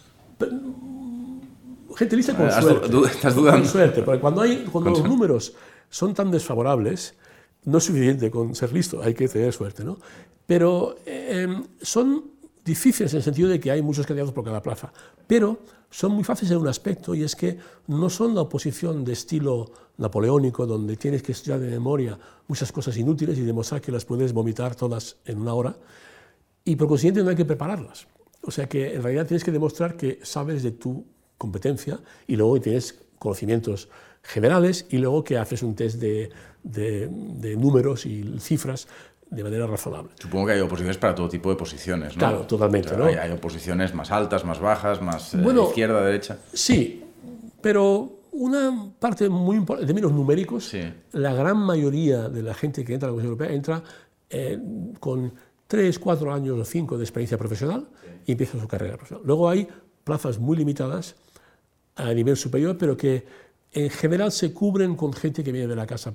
Entre otras cosas porque es muy difícil, aun siendo alguien excepcionalmente competente, yo conozco mucha gente que ha venido realmente muy competente a la Comisión Europea desde arriba, a una posición muy senior, y les ha costado mucho y generalmente han fracasado, ¿no? porque es una casa muy compleja y además mm, excepcionalmente competitiva, porque como tu carrera profesional no depende de tu jerarquía inmediata vertical, porque hay muchos equilibrios, eh, la gente suele tener una reputación y suele ser la que merece.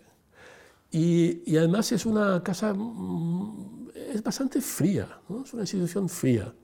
Um, yo tenía un amigo que, colega y amigo, que era director general y de repente un headhunter... Ministro, director general, pues lo diré un par de veces para que la gente se vaya acostumbrando. No, no, no, eso no, no, porque es un político. ¿eh? Bueno, Ese, sí, si claro. hay una equivalencia sería con, digamos, el, el secretario general del ministerio. Sí, sí. ¿no? Eh, y un headhunter vino a buscarle, entonces se fue a, a, a, fue un personaje muy importante en Pirelli, en italiano, milanés. Y al cabo de seis meses eh, cenamos y dije, oye, cuéntame cómo es la vida real, ¿qué es esto? Pirelli me dijo, mira, es eh, mucho menos competitivo que la Comisión Europea. Y dije, bueno, ¿cómo, es posible? No? Y me dijo, mira, pues bueno, en la Comisión Europea, como en Pirelli, en ámbitos, digamos, de más capacidad de decisión, pues hay muchas ambiciones, ¿no? Y hay mucho, mucha lucha interna, pero al final, si vendes dos veces más neumáticos que tu predecesor, pues eres dos veces bueno como él, ¿no? Y en la Comisión Europea no hay neumáticos, ¿no? eh, solo puedes medirte solo con... ¿no? Entonces, es una, es una institución competitiva y, y eso lo hace muy interesante y muy estimulante intelectualmente, siempre y cuando tengas la personalidad adecuada y sepas sobre todo, establecer una barrera radical entre tu vida profesional y tu intimidad, tu vida personal, tu ego, ¿no? Porque es la manera de sobrevivir, ¿no? ¿Y, y qué hace esta, toda esta? En la comisión trabajan 30.000 personas, sí, una barbaridad, unas 30.000 ¿no? personas. 30.000 sí. personas. Bueno, tampoco sí, Es menos que un ayuntamiento grande, ¿eh? O sea, no es mucho, ¿no? Para... En realidad, suelen acusar a la comisión de ser una burocracia enorme y la acusación real es ser unos irresponsables que con demasiada poca personal hacen demasiadas cosas, ¿no? Eh, yo recuerdo una etapa donde trabajé en relaciones exteriores en Oriente Medio, viajes con, se llama la, digamos, la presidencia de la Unión Europea, donde iba todo el servicio diplomático de un país como Francia, ¿no? con toda su tradición bilateral. ¿no? De, y nosotros íbamos de squatters en los aviones oficiales de los gobiernos y de los ejércitos, porque en la Unión Europea la idea de un avión de la Comisión Europea era completamente risible. ¿no? Entonces, eh, eh, eh, Hoy supongo es... que ya hay aviones, ¿no? ¿Eh? Hoy, ya, hoy ya hay aviones. En absoluto, ¿no? No hay aviones. No, no. Bueno, la presidenta y los comisarios en algunas ocasiones pueden crear un avión, pero desde luego inimaginable que cualquier tecnócrata funcionario jamás se viaja siempre en avión, clase económica, siempre que sean menos de, si cruzas el Atlántico, puedes, si el presupuesto lo permite, puedes ir en business, pero hace tiempo que no lo suele permitir el presupuesto, ¿no? Pero es, es, una administración eh, que tiene para mí una característica que quizás esté perdiendo con el tiempo, que es lo que viene con la juventud, y es el entusiasmo. Es decir, mucha gente en la comisión, dando por mí, llegó, por supuesto, para ganarte la vida, ¿no? porque por eso trabajas también, ¿no? pero creyendo en el proyecto. Y es normal que una administración nacional, pues después de tantos siglos, ¿no? no vas allí porque crees en la construcción de tu país. En cambio, en la Comisión Europea mucha gente va porque cree en lo que hace y porque está dispuesto a luchar por ello. Y esto facilita mucho la vida, ¿no? Como en todas las cosas, cuando crees en lo que haces, te hace tu vida más, más fácil y la de los demás eh, también, ¿no? Tú, has sido eh, director general de educación y de, educación y de educación y cultura, ¿verdad? de cultura, sí. Eh, de educación y cultura y de salud, la Comisión Europea. No, me refería al título, al título del director general. Eh, ¿Cómo te ha ido con los lobbies? ¿Dónde trabajan tus mejores amigos? ¿Hay alguno en Pfizer o en Moderna o en Pearson? no, lo curioso de los lobbies es que, claro, lobby es una palabra que incluye muchas cosas.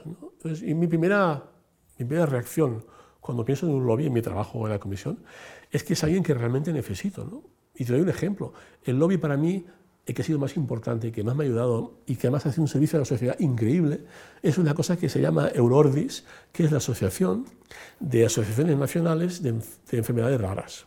Es decir, son los pacientes de una enfermedad, o los familiares de una enfermedad que no tiene masa crítica suficiente como para que la ciencia, los países le dediquen atención. Es lógico que a nivel europeo se unan para que, primero, quien viaje no sea el paciente, sino el conocimiento, y para que los hospitales punteros de Europa se junten. Entonces, ¿qué tiene que hacer la Unión Europea y la Comisión para proteger y defender sus intereses? Yo quiero saberlo, y quien mejor me lo va a decir, no el único, es este lobby. Entonces, lo primero que hay que decir es que la Unión Europea, como todas las administraciones, tiene que recibir información de la sociedad civil, que es a quien sirve. Entonces, hay un elemento de nobleza en el trabajo del lobby que a veces se olvida cuando uno piensa en el tabaco, por ejemplo. Entonces, para mí, el lobby más fácil y más fantástico es el tabaco. ¿Por qué? Porque no le recibo. Es decir, eh, eh, la industria del tabaco es una fábrica de muerte.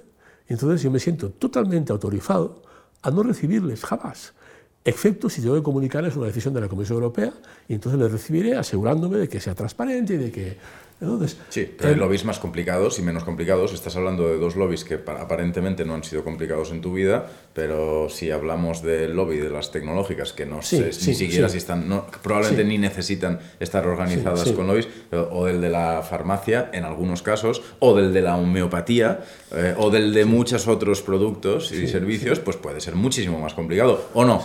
Sí, totalmente, totalmente. Y además, claro, porque, porque a menudo la realidad es más ambigua. ¿no?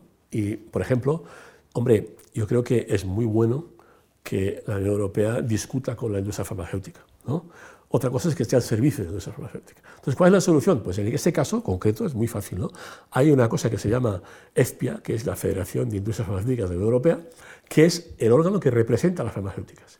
Y ese, ese era mi interlocutor dentro de la Comisión Europea que es la manera de evitar recibir a una compañía, porque entonces tienes que recibir a la otra, de evitar suspicacias y tal. Entonces, en realidad, debido en parte a este mecanismo de transparencia, ¿no? es decir, lo que da o lo que debería dar tranquilidad al ciudadano es que puedes, puedes saber exactamente, yo cuando era director general, mi agenda era pública. ¿eh? O sea, tú podías ir a, a, la página web de la Comisión Europea y mirar todas las reuniones que tengo yo eh, durante el día. Eh, las notas de las que preparan las reuniones y las notas después de las reuniones también son públicas, o sea que hay este elemento indispensable de transparencia. Y luego lo que hay es, es verdad, es que claro, la Unión Europea trabaja en sectores de muchos intereses. Entonces yo he tenido la suerte, porque ahora no son temas que a mí me interesen, la suerte de no tratar nunca en sectores hardcore. O sea, aparte de la farmacia y la alimentación, eh, yo no he tratado con tecnológicas ni con energía y tal, ¿no? Y allí es algo mucho más complicado, ¿no? Pero yo creo que tanto por el, el nivel extraordinario de controles externos, pero como decía, no hay una jerarquía vertical exclusivamente. Es decir, si alguien quiere corromper, a utilizar una palabra dramática, es tan complejo el número de gentes, departamentos que intervienen en una decisión, que realmente es una empresa muy compleja. ¿no? Y de hecho, ha habido poquísimos casos de, corrupción de lo que es la institución europea. Otra cosa es el uso de los fondos una vez llegan a su destino, que es algo más complicado de... de eso es un aspecto, ¿no? Y, y, luego ahí, bueno, pues no sé, la homeopatía. La homeopatía, para mí, era ligeramente complicado porque hay una normativa europea, no de farmacia, sino en cuanto al mercado interior, pero para mí es muy simple. La homeopatía es a la medicina lo que la astrología a la astronomía.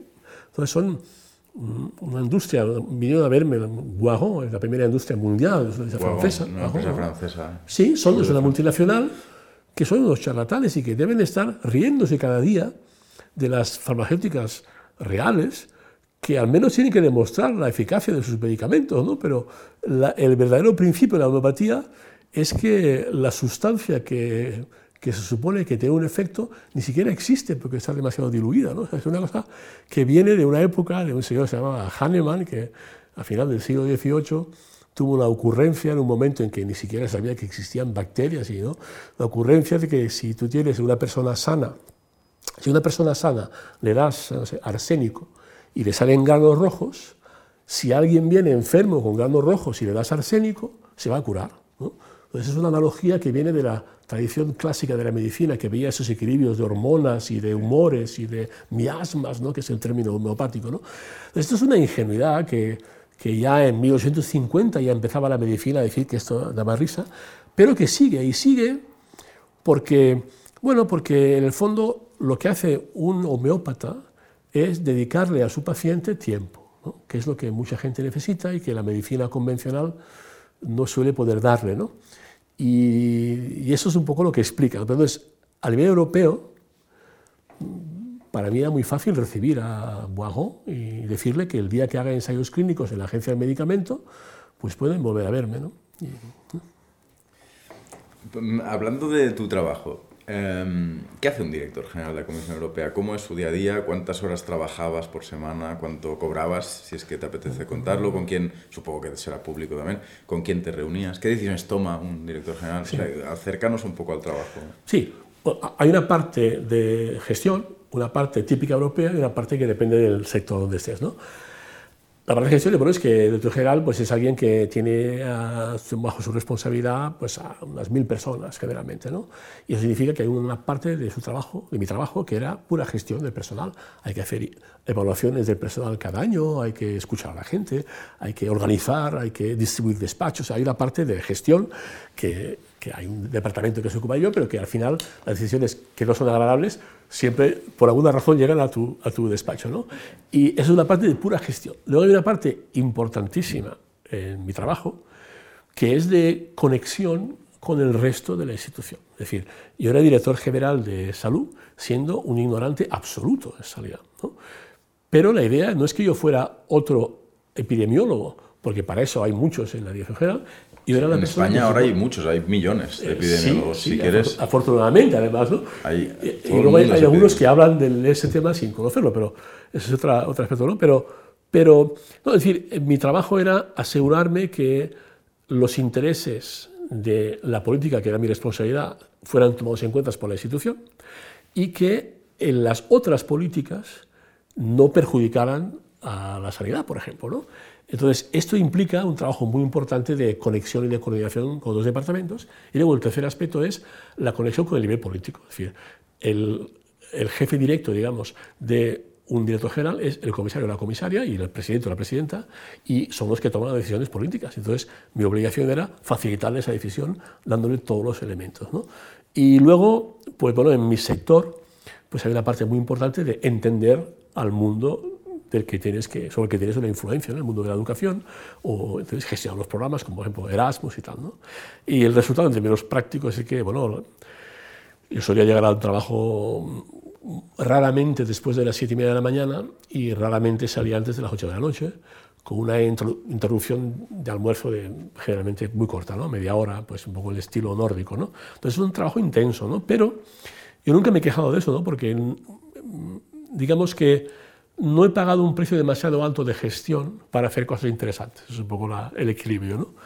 Y, y eso es un poco la vida, ¿no? Eh, y, te reúnes, pues una parte importante, como puedes ver, es con el interior de la casa, con tu dirección general, porque es muy importante, vamos, yo siempre he visto que la gente que trabaja contigo y para ti eh, hará muchísimas cosas por ti si entiende lo que tiene que hacer y por qué. ¿no? Y si lo, se lo explicas y si además cuando lo ha hecho se lo agradeces y si además eh, tienes al menos un momento para preocuparte por la persona. Entonces esto es indispensable, pero lleva mucho tiempo. ¿no? Entonces, Entiendo que el, director general no es una posición política eh, y que no ocurre como en país a escala nacional donde el ministro o la ministra en un momento dado puede decir, oye, esté fuera o esté dentro, ¿no? Eh, eh, para empezar, me gustaría saber si esto es así, es decir, si, si recibís presiones eh, políticas, es decir, si, si, los directores generales y los otros puestos de responsabilidad, pues hay mano política en ellos, y luego qué relación tenéis o tenías tú como director general con tus comisarios. ¿Qué relación existe entre la, entre la burocracia, por así decirlo, la tecnocracia y, y la política? Sí. Bueno, es un poco Justamente. la pregunta está muy mal planteada, ¿está claro? No, sí, sí, sí. sí, sí, eh, sí. Lo que, las, respuestas suelen, las preguntas suelen sacar, lo, lo, que no está claro a veces son las la, respuestas. ¿no? Pero, pero eh, sí, eh, sí. Bueno, esa es la complejidad de la casa, ¿no? Es decir, un comisario no puede despedir a su director general, porque es la manera de, de asegurar que la institución mantiene su permanencia ¿no? en el tiempo, ¿no? Pero es, no es muy sabio por parte de un director general no entenderse con su comisario, porque entonces es difícil hacer tu cometido si lo entiendes con él o con ella. Entonces hay ahí, digamos, un elemento de interés mutuo en entenderse. Em, yo, en toda mi carrera profesional, y desde luego como director general, nunca he recibido presiones políticas en el sentido en que se entiende a nivel nacional. Es decir, alguien que me pida algo que yo no debería hacer por razones políticas o de nepotismo, o peor todavía. Esto nunca. Entre otras cosas porque no se toleran en la comisión. ¿eh? O sea, por eso mismo de que no hay lealtades tan directas. Entonces, yo nunca me he sentido, lo que sí he sentido es la tensión de un comisario que me pedía hacer algo que yo creía que no era bueno. No incorrecto, ¿no? si no hubiera sido muy fácil. Le pido que me lo diga sí, por está, está clarísimo. Bueno, bueno políticamente o bueno, bueno en el sentido en que cualquiera lo entendería. Y ahí viene tu capacidad de persuasión. ¿no? Y luego hay otra cosa muy importante, que es que la Comisión Europea es un órgano colegiado. Entonces, las decisiones son extraordinariamente colegiales comparado con cualquier gobierno. Es decir, una de las sorpresas más grandes de un comisario cuando llega con una experiencia ministerial, como casi todos, a la Comisión Europea, yo lo he vivido, yo fui el, yo estaba en el gabinete de Michel Barnier, que es el negociador del Brexit ahora, por ejemplo. ¿no? Él llegó con una experiencia de ministro en Francia y se quedó sorprendido por varias cosas. Una, la transparencia de la institución. Por ejemplo, lo típico en un sistema político como el francés es que te escriba un senador de tu país y te diga, Monsieur le ministre, o en este caso, Monsieur le commissaire, usted conocerá al joven tal, de la familia tal, a ver si es posible, que le interesa mucho Europa, si puede hacer algo. La tendencia de un político en un contexto cultural francés es decir, muchas gracias, he visto con mucha atención su carta, eh, lo miraré con la mayor atención y luego no hacer nada. Esa carta tendría en contexto europeo un peligro explosivo de llegar al Parlamento Europeo con un escándalo mayúsculo de nepotismo y tal. Entonces, hay ese aspecto de, digamos, de austeridad formal. ¿Le sorprendió la transparencia? Eh, ¿Le sorprendió ¿Qué más? ¿Qué más? Pero hay otro aspecto y es que un ministro en un país generalmente no se interesa mucho por lo que hacen otros ministros. ¿Por qué? Porque nuestro trabajo bastante tiene con lo suyo. Pero claro, en, la Comisión Europea cada miércoles se reúnen los comisarios y cuando deciden algo sobre un paquete de energía, todos tienen que pronunciarse. Generalmente es un consenso, a menudo, pero a veces no. Entonces, cada comisario tiene un gabinete de colaboradores que escoge libremente, con un equilibrio entre países, eh, y que tienen que ayudarle a entender, no en detalle, pero sí en lo esencial, todas las carteras de los demás comisarios. ¿Esto qué significa? Pues que un director general a veces te solicita un vicepresidente de la comisión, otro comisario, porque quiere saber algo que no es... Entonces, este es un elemento que añade, añade un poco la, el puzzle ¿no? de, de la, Pero los, los, jefes del cotarro son los directores generales o los comisarios? Bueno, eh, tradicionalmente la Comisión Europea en el pasado había sido un órgano muy tecnocrático, donde los comisarios... O sea, el comisario llega o la comisaria llegan acojonados a la reunión con sus directores generales o, lo contrario? Estoy no, haciendo broma. No, ¿eh? no, no, no.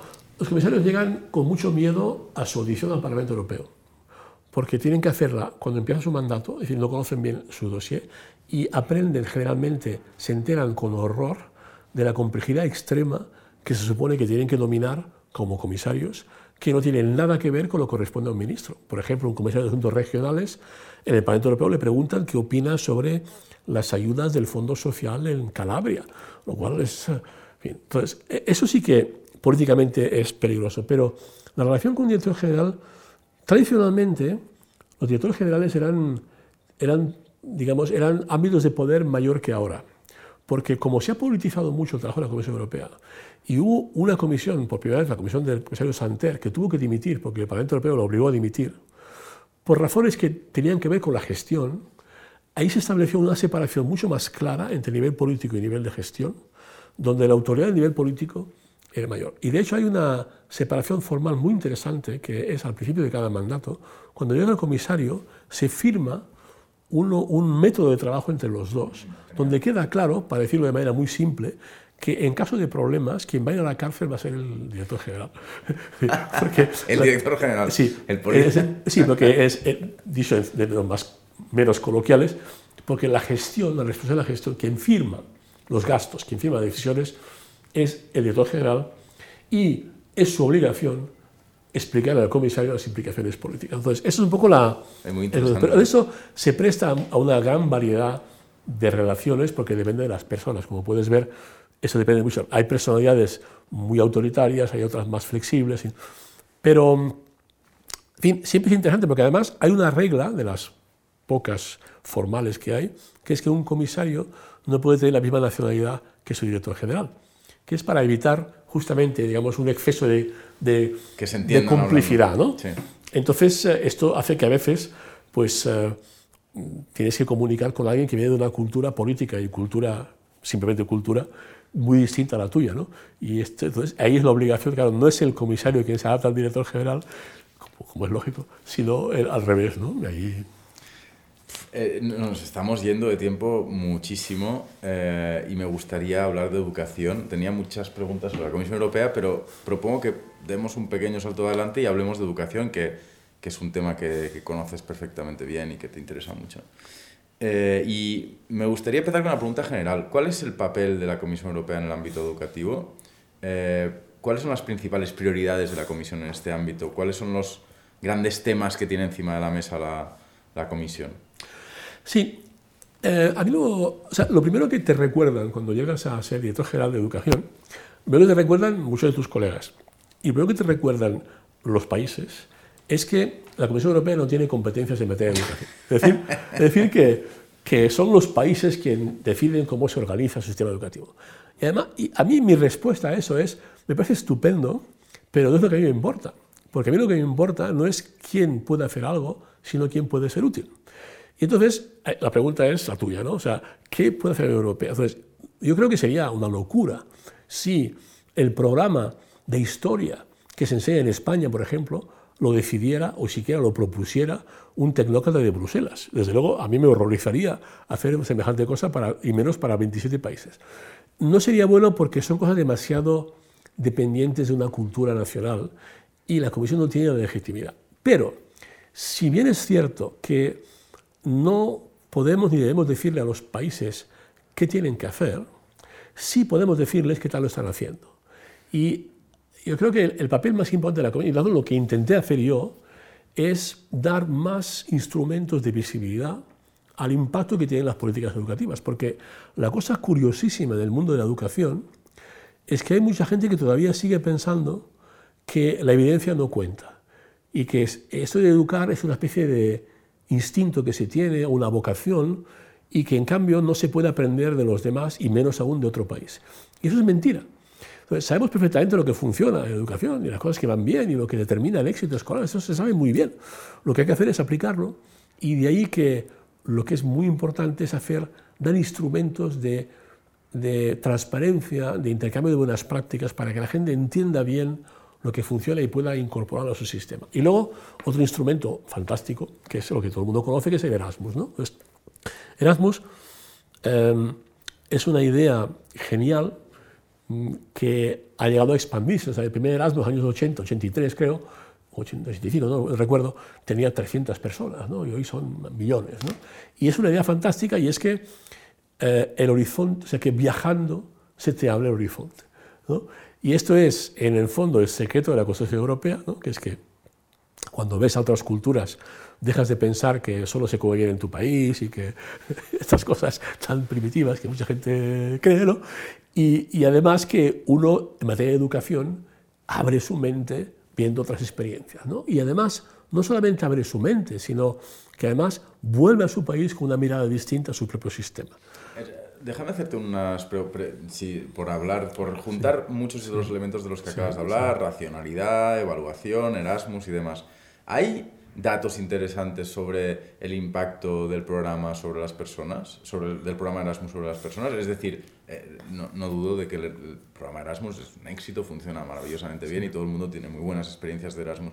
Pero la gente que hace un Erasmus en Alemania acaba trabajando en Alemania eh, por... Mm, eh, más que las que no han hecho un Erasmus en Alemania o eh, yo qué sé, tienen más dinero o son más felices. ¿Hay algún tipo de estadística eh, que hayáis desarrollado?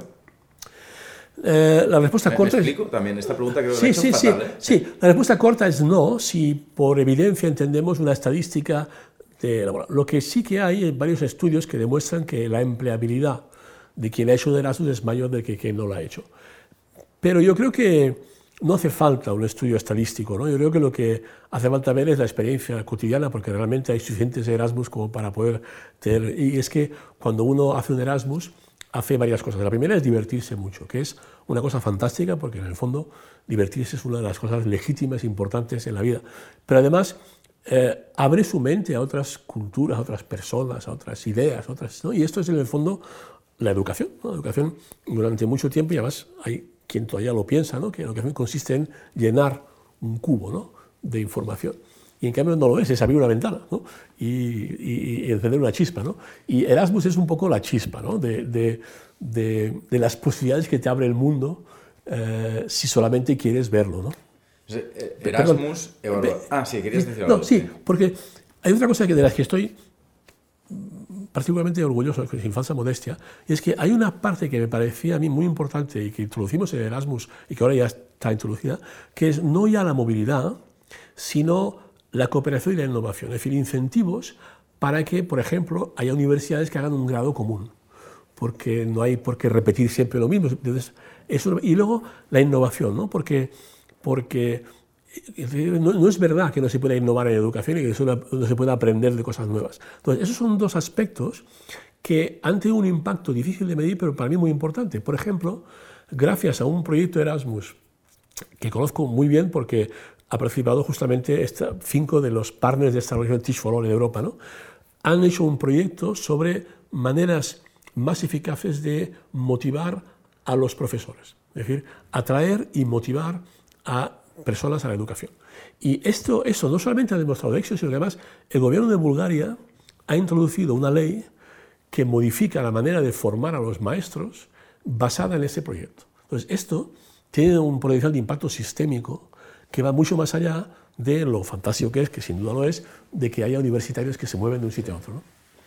Entonces, bueno, iba a decir Erasmus, eh, evaluación de políticas, bueno, de políticas educativas, eh, ¿qué, hay otros ámbitos importantes de responsabilidad por parte de la Comisión. Por ejemplo, eh, es una percha, ¿eh? ¿eh? en el tema de la educación superior, eh, de, la, de, la, relación entre universidades y empresas, los conglomerados de investigación y desarrollo. Hay, me, me, sí. Creo que la Unión Europea, la Comisión, eh, tiene... Un... Sí, hay muchísimos, ¿no? Todos ellos son incentivos, o sea, no hay no hay sí. legislación ni regula regulación, sí hay incentivos. ¿no? Por ejemplo, bueno, pues hay unas cosas fantásticas que son unas becas Marie Curie, eh, que ahora se llaman Marie Sklodowska-Curie, porque cuando entró Polonia a la Unión Europea nos hizo notar que Marie Curie se llamaba Curie porque se casó con el señor Curie, pero que era pol polaca, ¿no? Eh, y que además era una mujer y que además tenía existencia independiente de su marido, ¿no? Que es otra cosa que no deberíamos... Y esto lo hizo Polonia, ¿Eh? curiosamente lo hizo Polonia. Que sí, en otro momento. En otro... O sea, que, que y eso es un, es un, problema fantástico de becas punteras para investigadores. ¿no? Y luego hay una cosa que se llama Instituto Europeo de Tecnología e Innovación, que la idea es justamente juntar empresa, academia y policy eh, para innovar en temas claves como es la alimentación o la salud. ¿no? Entonces, hay muchísimos incentivos que yo creo que tienen, vamos, que deberían aumentarse, ¿no? porque yo creo que hay, mucha, una demostración muy fuerte en la historia de que esto ha sido fundamental para modernizar los sistemas educativos y creo que realmente nos hace falta porque no estoy seguro de que estemos enseñando a los jóvenes para prepararlos al mundo en que van a vivir y no al mundo en que conocimos nosotros eh, en el pasado. ¿no? Y, te, hago una pregunta que es un poco de... Tengo una pregunta para usted, no sé si conoces, creo que es el título del programa, de un título, no tengo televisión, pero es un programa de televisión en la que los ciudadanos hacían preguntas a los presidentes, solían ser preguntas pues relativamente... como, ¿qué hay de lo mío? ¿no? Sí. Eh, ¿Me va a subir usted la pensión? Eran preguntas de este estilo, ¿no? Entonces yo te hago una pregunta en, vinculada con lo, que, con lo que estábamos hablando, un poco de este palo. ¿Qué hace la Comisión Europea para limitar la fuga de talento hacia Estados Unidos, China, Singapur, Qatar, etcétera? Eh, un ejemplo, eh, hace poco tuvimos aquí a José Ignacio Latorre eh, como invitado, que es un físico cuántico y una persona especializada en computación cuántica y en inteligencia artificial, y hablaba de el, eh, ¿cómo se llama? El Lab de Computación Cuántica de Google, cuya dirección es básicamente europea. Está compuesta básicamente de europeos, o las cabezas de, ese lab son europeas. La Comisión no podría, me estoy enrollando mucho, pero la Comisión no podría, a través de incentivos o de, no sé muy bien cómo, conseguir que cosas tan importantes como la creación de los primeros ordenadores cuánticos por europeos ocurriera en Europa y fuera propiedad de países y empresas europeas. Sí. Bueno, vemos quizás por lo que había que hacer para retener talento, ¿no? Eh, que no, es, no son reglas, ¿no? Es decir, es, digamos que el talento no se retiene con rejas. Entonces, eso ya nos deja claro que no se trata de imponer normas, ¿no? Lo que hay que dar es incentivos. ¿Qué es un incentivo? Pues son de dos tipos, ¿no? Primero, un incentivo académico, ¿no? Y eh, hay que darles la sensación de que cuando vas a investigar algo, realmente te van a dar los medios y te van a dar los incentivos. Y luego hay algo más difuso, donde Europa es muy fuerte respecto al resto del mundo, que es lo que le da la sociedad. Es decir, si yo fuera el tipo de persona que queremos atraer en Europa, típico, que sería, por ejemplo, una joven brasileña de 27 años, excepcionalmente competente en materia de física, por ejemplo. ¿Por qué vendrá esa señora a Europa? Vendrá si tiene una universidad que la acoge bien y le da los medios, y vendrá si va a vivir a una sociedad donde se respete la igualdad de género y donde vea que puede desarrollar su carrera profesional y también su vida eh, más en general. ¿no? Entonces yo creo que esas son las armas que tiene Europa. Entonces, a Europa no puede mejorar las condiciones eh, de las universidades, no podemos, digamos, cambiar las normas, pero sí podemos hacer lo que, de hecho, hace la Comisión con gran éxito, yo creo, que es tener programas de investigación punteros que son capaces de atraer a talento de todo el mundo. Eso es lo único. Pero realmente tenemos en Europa una dificultad que va más allá de que un joven se vaya a estudiar a otra universidad, que tiene que ver, por ejemplo, en que todavía hay mucha hay, hay, un prejuicio en partes de Europa que considera que cualquier relación entre ciencia, academia y economía es una forma de prostitución y hay todavía una especie de dificultad para eh, fomentar la innovación y el fracaso de nuevos emprendedores. Es decir, hay un contexto cultural donde todavía podemos mejorar, pero no hay que olvidar que en Europa hay grandes variedades. Es decir, yo creo que poco se le puede enseñar, por ejemplo, a Holanda en materia de atracción de talento eh, y en cuanto a innovación incluso institucional. ¿no? Por ejemplo, una cosa que nadie le puede obligar, de cuando la Comisión Europea, pero que Holanda ha hecho con mucho éxito, es entender que si quiere tener un mundo académico y universitario y de investigación global, tiene que hacer todo lo que hace en ese ámbito en inglés. ¿no? Y, eso es lo que ocurre en Holanda. ¿no? Entonces, esto es un poco la, lo que, el, contexto. ¿no? Eh, entonces, ¿los del, ¿los del lab de Google pueden, pueden volver o no gracias a la comisión? Yo ya te he dicho, tengo una pregunta para usted. ¿Qué hay de lo mío? ¿Los del, los del lab de Google pueden volver o, o, pasamos No están manos exclusivamente de la comisión, ¿no? pero desde luego em, hay muchos lugares en Europa donde se investiga de manera puntera, ¿no? Y hay muchas startups, o sea que no creo que se pueda buscar como excusa de quedarse en Estados Unidos. Hay muchas startups. ¿Eh? Poquitas startups.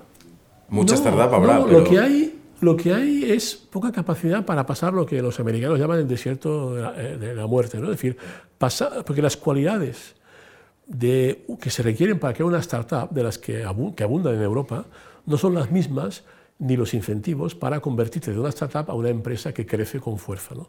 Y es ahí donde faltan los incentivos, incluso fiscales, y a veces incluso la motivación. ¿no? De, y- y yo creo que el problema está más ahí que en la falta de talento creador o la falta de... de- de Totalmente. startup, es- ¿no? es- eh, no, no quiero orientar para nada la respuesta, pero es que cuando uno piensa en empresas eh, chinas, en Huawei, que de la que se habla mucho, o en empresas cataríes o en empresas estadounidenses, tienen un vínculo con los gobiernos de sus países respectivos espectacular. O sea, se hace lo que haga falta para que esas empresas se desarrollen. Un día fueron startups.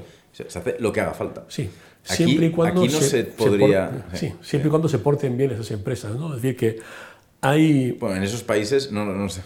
Sí, ¿no? Es decir, yo no sé si ese señor del que hablabas de Google estaría contento trabajando en China, porque tendría probablemente muchos medios, muchos incentivos, porque China tiene una política determinada, o sea, mm, sin ninguna duda, pero también tiene, se paga un precio en términos de libertad, ¿no? O sea que, eh, en fin, en Europa tenemos un contexto distinto, ¿no? En ese sentido. Hay una pregunta eh, que, que, de hecho me la chivaron. ¿Por qué existen diferencias tan importantes y consistentes en términos de desempeño educativo en el seno de la Unión Europea? Es decir, los, ¿por, por qué los alemanes tienen mucho mejor resultados educativos que los, que los españoles? Pues eh, en gran parte es por, por tradiciones distintas y además por, eh, digamos, por equilibrios distintos. ¿no? Por ejemplo, Alemania es un buen ejemplo. Alemania tiene una tasa de empleabilidad de los jóvenes altísima. ¿no? Es decir, por ejemplo, en Baviera, en la época peor, de la, después de la crisis del 2007, había una tasa de desempleo del 5%. ¿no? Entonces, esto corresponde a varias cosas. Una es eh, la connivencia y la, cooperación extraordinaria que hay entre un mundo económico muy industrial de grandes empresas que de- dedican mucho tiempo, esfuerzo y dinero a la formación profesional y un sistema educativo que se adapta a eso. ¿no? Pero también hay otro elemento que yo no sé si sería tan positivo imitar, que es que en un país como Alemania, tu futuro como joven se decide a los 10 años, ¿no? porque es a los 10 años donde te encaminas hacia la formación profesional y o hacia la educación general. Y hay mucha evidencia que demuestra que esta elección no es neutra en términos sociales. La gente que viene de un ámbito social más desfavorecido suele ir para educación que te da menos caminos de futuro. ¿no? Entonces, este determinismo, que de hecho se convierte en un peligro enorme por la tecnología, ¿no? porque ahora llegamos a un punto donde un algoritmo puede tener una idea muy buena de lo que vas a rendir y eso podría ser un, un menoscabo de la libertad de mejorar que puede tener una persona. ¿no? Pero es decir, que eh, los sistemas tienen esas complejidades. Entonces, lo que ocurre es que hay países donde hay algunos factores que hacen que la educación funcione mejor y que son muy simples. El primero es un nivel extraordinario de prestigio de la profesión de educador. No hay ningún sistema educativo que tenga una calidad mayor que la calidad de sus maestros. Y o te haces un esfuerzo para que la gente más brillante de tu país, de la generación de jóvenes que sale cada vez de tu país, que una parte importante se dediquen a, edu- a educar, o si no, será muy difícil que se funcione. Todo el mundo que habla de educación habla de lo flexible, empático, comunicador, etcétera, etcétera, que tiene que ser la educación de hoy. Pero ¿quién va a dar esa educación? Tiene que darla a alguien que tenga esas cualidades. Y esas cualidades solo se tienen cuando se tiene soporte, apoyo, cuando se tiene una buena capacidad de atraer a talento joven ahí. ¿no? Ese es un elemento. Y otro elemento es que la educación no es cosa solo de la escuela, como hemos visto en la pandemia. De repente hemos visto, hemos descubierto de manera muy brutal y a veces muy dolorosa que la educación es cosa de todos. ¿no? Y hay países donde eso se entiende muy bien y hay una implicación de padres, de la comunidad y por supuesto de la escuela muy importante en la educación de los hijos. Y luego hay otros factores como, por ejemplo, la libertad que tiene una persona, un educador, que tiene un director de colegio y que tiene un sistema educativo para desarrollarse. ¿no? Porque claro, no puedes pedir que las aulas se llenen de profesores creadores si no les das capacidad de crear a los que están enseñando. Entonces, si un profesor tiene que saber, tiene que, perdón, si un profesor no puede decidir por sí mismo qué van a aprender y con qué ritmo sus estudiantes o cómo organizar su clase. Y si un director de colegio no puede decidir qué perfil necesita de, profesor. Y si cuando uno es profesor nadie le dice cómo lo está haciendo durante cinco años, no tiene ningún feedback y, es una profesión que es de las más solitarias cuando debía ser de las más cooperativas. Si tienes todo esto, es muy difícil que el sistema funcione. Entonces, em, la dificultad de mejorar la educación no está en el diseño de políticas educativas, sino en la aplicación de políticas educativas. Y eso es un poco el secreto, pero para ser optimista, para volver a, hay dos cosas que para mí son fantásticas. La primera es que ni siquiera la pobreza es el destino en la educación. El, el, el 10%, o sea, el, 10% de estudiantes de Vietnam que vienen de las familias más pobres de Vietnam, que hay que ser pobre para ser de las familias más pobres de Vietnam, ese 10% tiene mejores resultados académicos a los 15 años que el 10% más rico de cualquier país de América Latina. Eso es el primer ejemplo que ya es... Eso quiere decir que se puede tener pocos medios, pero la sociedad te puede ayudar.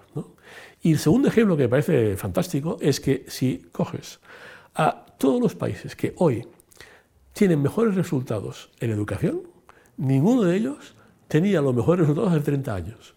Es decir, que los países pueden cambiar, las personas también, y somos nosotros los dueños de nuestro destino. Y de ahí que hay que preguntarse, pues por la importancia de que haya un compromiso de la sociedad para mejorar la educación de manera constructiva. Y hay algunos momentos en la vida en que tienes envidia de algo, de un país o de alguien. Y uno de los momentos que teniendo envidia de un país fue cuando vi, una, creo que era en 2014, iba a ser, una de las muchas elecciones generales en Suecia, que siguiendo el debate electoral era fantástico, ¿no? porque los debates eran aburridísimos para los estándares mediterráneos. ¿no? Nadie gritaba, nadie insultaba, pero sobre todo una campaña electoral larguísima donde el tema principal era la educación, porque había una consternación general porque Suecia había bajado en los resultados de PISA, siendo mucho mejores que la media de la OCDE. Entonces, había una preocupación de la clase política por ese tema. Y esto me, Parece ciencia ficción, realmente. Claro, me dio primero cierta envidia, como mediterráneo, y también una gran confianza en el futuro de Suecia. ¿no?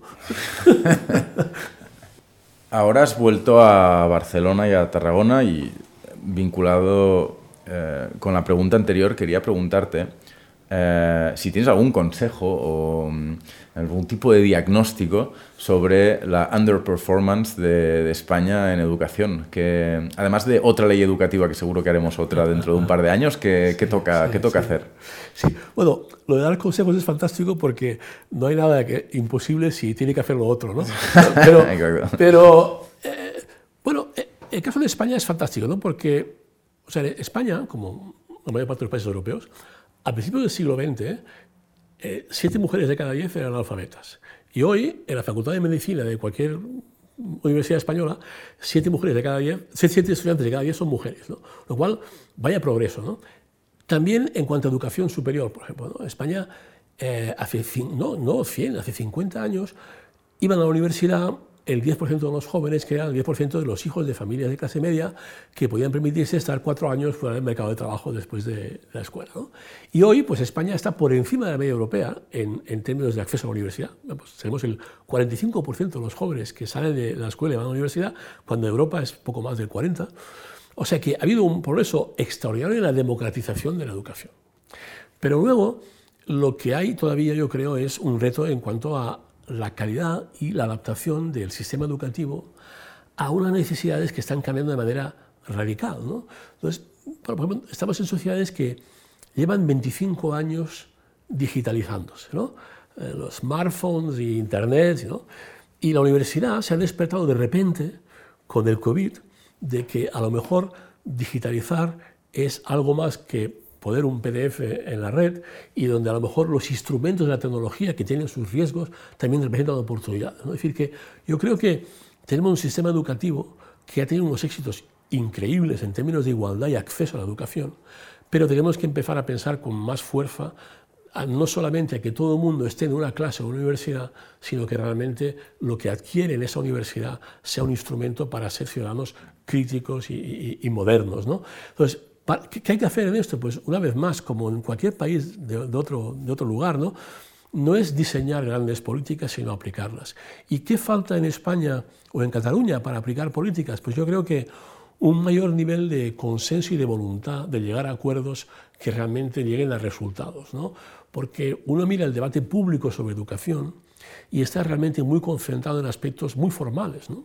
Si hay que tener clases de religión o no, si, cuál es el idioma de la enseñanza, que no dudo que tengan su relieve, pero no pueden ser las únicas preguntas. ¿no? Entonces, cuando tenemos un país con un nivel de abandono escolar importante... ¿no? de hecho, déjame, déjame interrumpirte, es que yo creo que no, no, se habla en educación, de educación en España, se habla de educación cuando por algún motivo se politiza la educación y entonces se habla de religión o de nacionalismo, pero de educación nadie habla. Claro, claro. Perdón, te he interrumpido. Sí, estoy totalmente de acuerdo, ¿no? y eso es un poco porque, porque quizás digamos, eh, eh, eh, la cosa tan extraordinaria del aumento al acceso era la primera prioridad durante mucho tiempo. ¿no? Pero creo que realmente ha llegado el momento de pensar qué, qué tipo de educación queremos, ¿no?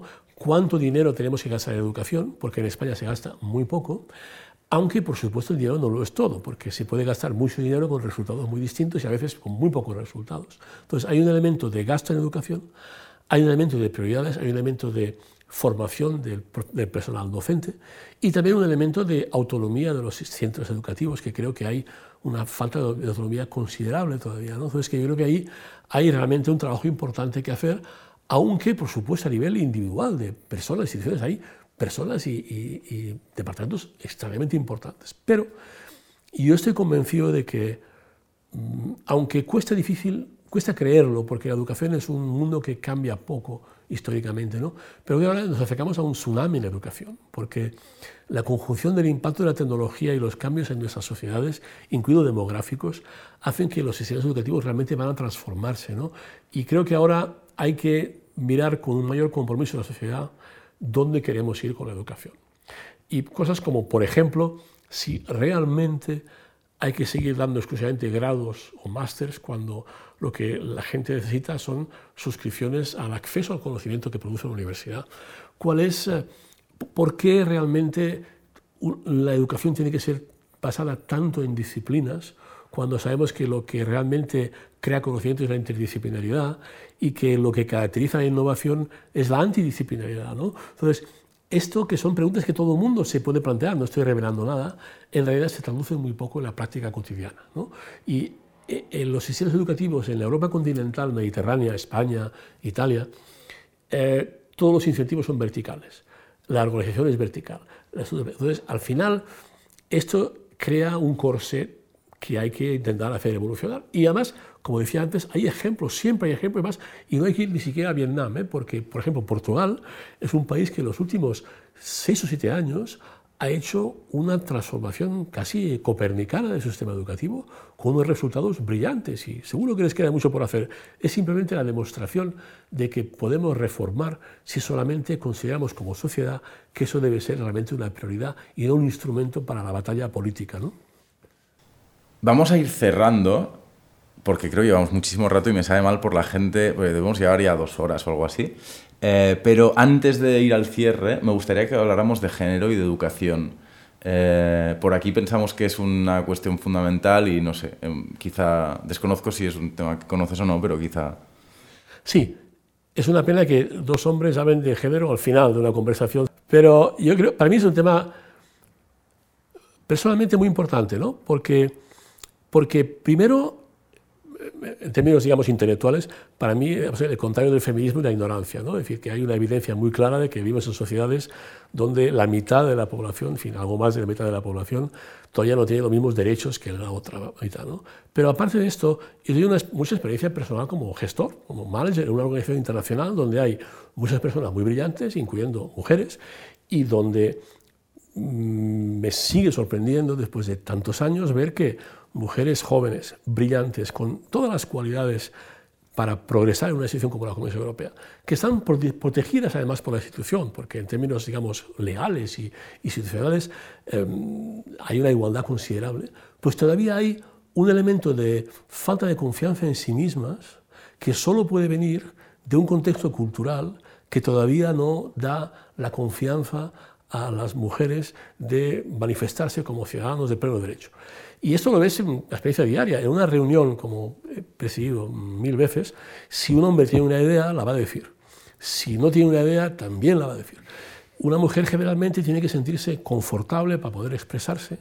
Y ahí está este elemento que es difícil de, de expresar en términos cuantitativos, pero que para mí es muy indicador de que estamos desperdiciando talento y que no estamos haciendo justicia a lo que debería ser una sociedad igualitaria. Eh, la Comisión Europea, este es uno de los muchos temas donde no puede legislar, pero sí puede hacerlo cuando se trata de igualdad de derechos. Sí puede hacerlo en su propia institución. Y para mí eso ha sido también una lección muy importante, ¿no? y es que la Comisión Europea ha tenido una política de igualdad de género desde hace muchísimos años. Eh, nunca ha sucedido gran cosa en términos de ascenso de las mujeres en la jerarquía, hasta que un día una vicepresidenta de la Comisión, se llama Cristalina Georgieva, que ahora está en una gran institución internacional, decidió imponer cuotas y dar unas cuotas cuantificadas, medibles, con los incentivos adecuados para que en cinco años eh, tuviéramos al menos un 40% de mujeres en puestos de responsabilidad.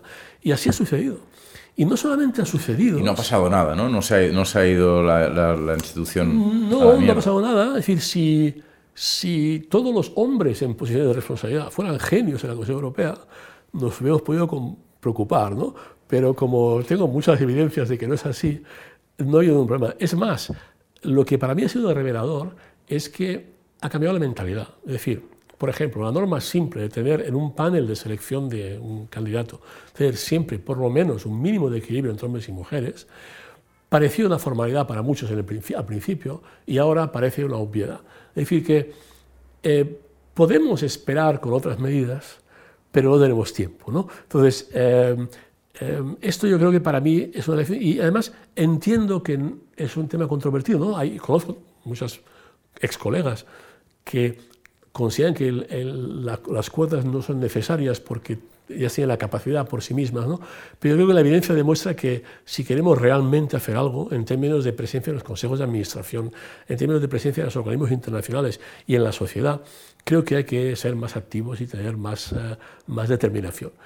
Y en esto la Comisión Europea puede marcar el ejemplo, ¿no? porque en muchos países lo que dice y hace la Comisión, comisión tiene su peso. Entonces, aunque no podamos obligar, yo creo que, por ejemplo, en esta polémica reciente que hay con países como Polonia y Hungría, ¿no? en cuanto a derechos humanos, en cuanto a igualdad, yo creo que la voz de la Unión Europea, la voz de la Comisión Europea, no es insignificante. ¿no? Eh, y creo que es importante seguir en esa, en esa dirección. Bueno, pues nos habremos dejado muchas preguntas en el tintero, pero quizá una próxima vez. Eh, para terminar, Xavier, me gustaría pedirte primero un consejo para pensar bien o para pensar mejor? Eh, bueno, eh, para mí hay una parte técnica de esa respuesta, que es un truco que tengo personal, que es cuando tengo una idea que quiero elaborar, imaginarme que tengo un Rubik Cube en la cabeza y que doy vueltas. Entonces, ver la idea desde muchos lugares distintos a mí me ha ayudado siempre mucho y quizás en términos más, eh, digamos, más intelectuales, Creo que la verdadera regla para pensar bien es procurar ponerse en lugar del otro. Eh, que siempre es difícil porque lo que más nos interesa son nuestras opiniones, pero hay que buscar las de los demás. Y esto, además, la experiencia demuestra que es un problema probablemente más masculino que femenino, ¿no? esta obsesión por uno mismo eh, que es poco inclusiva. ¿no? Entonces, yo creo que el primer consejo sería ese, ¿no? Eh, ponerse en el lugar del otro. Y, y, ahora sí, para terminar, ¿podría recomendarnos, por favor, tres libros y una invitada o un invitado de habla española para, para el canal? Em, bueno, siempre es difícil, ¿no? me, gustaría una lista mucho más larga, ¿no? pero, pero, para, digamos, ser coherente con la conversación. Un primer libro sería sobre el optimismo. Y yo diría, es un libro que se llama Humankind, de un holandés que se llama Berggren, creo que debe estar ya traducido, debe llamarse Humanidad. ¿no? Es, eh, y eh, acaba de salir hace apenas unos meses. Y tiene una idea muy simple, ¿no? y es que vivimos una cultura donde se da por hecho que la civilización es una capa superficial, que en cuanto la rascas eh, sale la crudeza y el, egoísmo del hombre. Y él demuestra que no es así. Y, por ejemplo, lo primero que hizo Hitler para desmoralizar a los británicos fue el Blitz, fue bombardear Londres. ¿no? El resultado fue un aumento de solidaridad entre británicos y luego que hizo Churchill, pues bombardear Dresden con el mismo resultado. Entonces, ese es un libro interesante porque nos da una idea optimista sin ser estúpido, porque el mismo autor reconoce que el problema con esta idea de que el instinto natural del hombre es la solidaridad, es que esa solidaridad solo se aplica a la tribu a la que uno pertenece.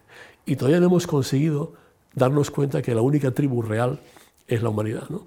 Ese es el primer libro. El segundo es un libro que a mí me, me gustó muchísimo, eh, que es muy simple, muy corto y muy ilustrativo, que se llama uh, Woman and Power, a Manifesto. Es un libro de Mary Bird, una historiadora extraordinaria que se especializa en los clásicos, escribe cosas fantásticas sobre los griegos y, Roma, y que escribió este libro basado también en su experiencia como mujer académica. ¿no? Y el tercero, em, pues quizás, eh, quizás un libro sobre Europa. Y es un libro de Tony Judd, que es un, sociólogo extraordinario que tiene esta visión universal de la cultura que poca gente ha tenido y que no casualmente él como judío errante, discriminado en toda su vida, tuvo y que ha muerto hace unos años. Y se llama eh, A Grand Illusion, una gran ilusión. Y es una visión de lo que ha sido la construcción europea que se publicó creo en el año 95-96 y que se lee hoy perfectamente bien. Y es una visión de que quizás no sé, no sé si debería yo ser el que recomienda este libro, porque él mismo dice que es eh, un libro de un europeísta desilusionado. Y yo soy europeísta, pero no soy desilusionado, pero tengo que reconocer que es eh, lo mejor que se ha escrito sobre Europa en menos páginas. ¿Y una invitada o un invitado para el canal? Tiene que ser alguien de habla hispana. Sí. Eh, mejor.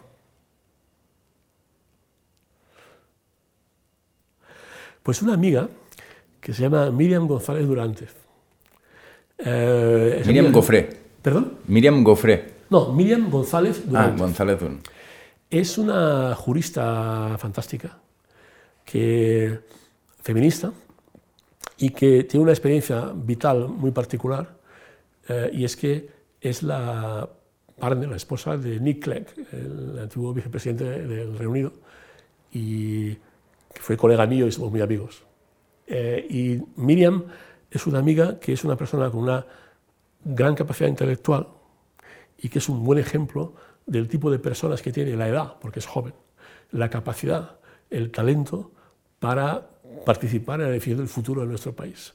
Lo que no estoy seguro es de que tenga los incentivos suficientes en un país donde realmente dedicarse a la cosa pública requiere tantísimos sacrificios y tan pocas compensaciones. Xavier, muchísimas gracias por haber aceptado venir. Muchas gracias, ha sido un placer y espero que haya alguien que nos haya escuchado y haya resistido toda esta conversación tan larga. Pero en todo caso, muchas gracias por esta oportunidad, ha sido realmente muy, muy interesante y un placer.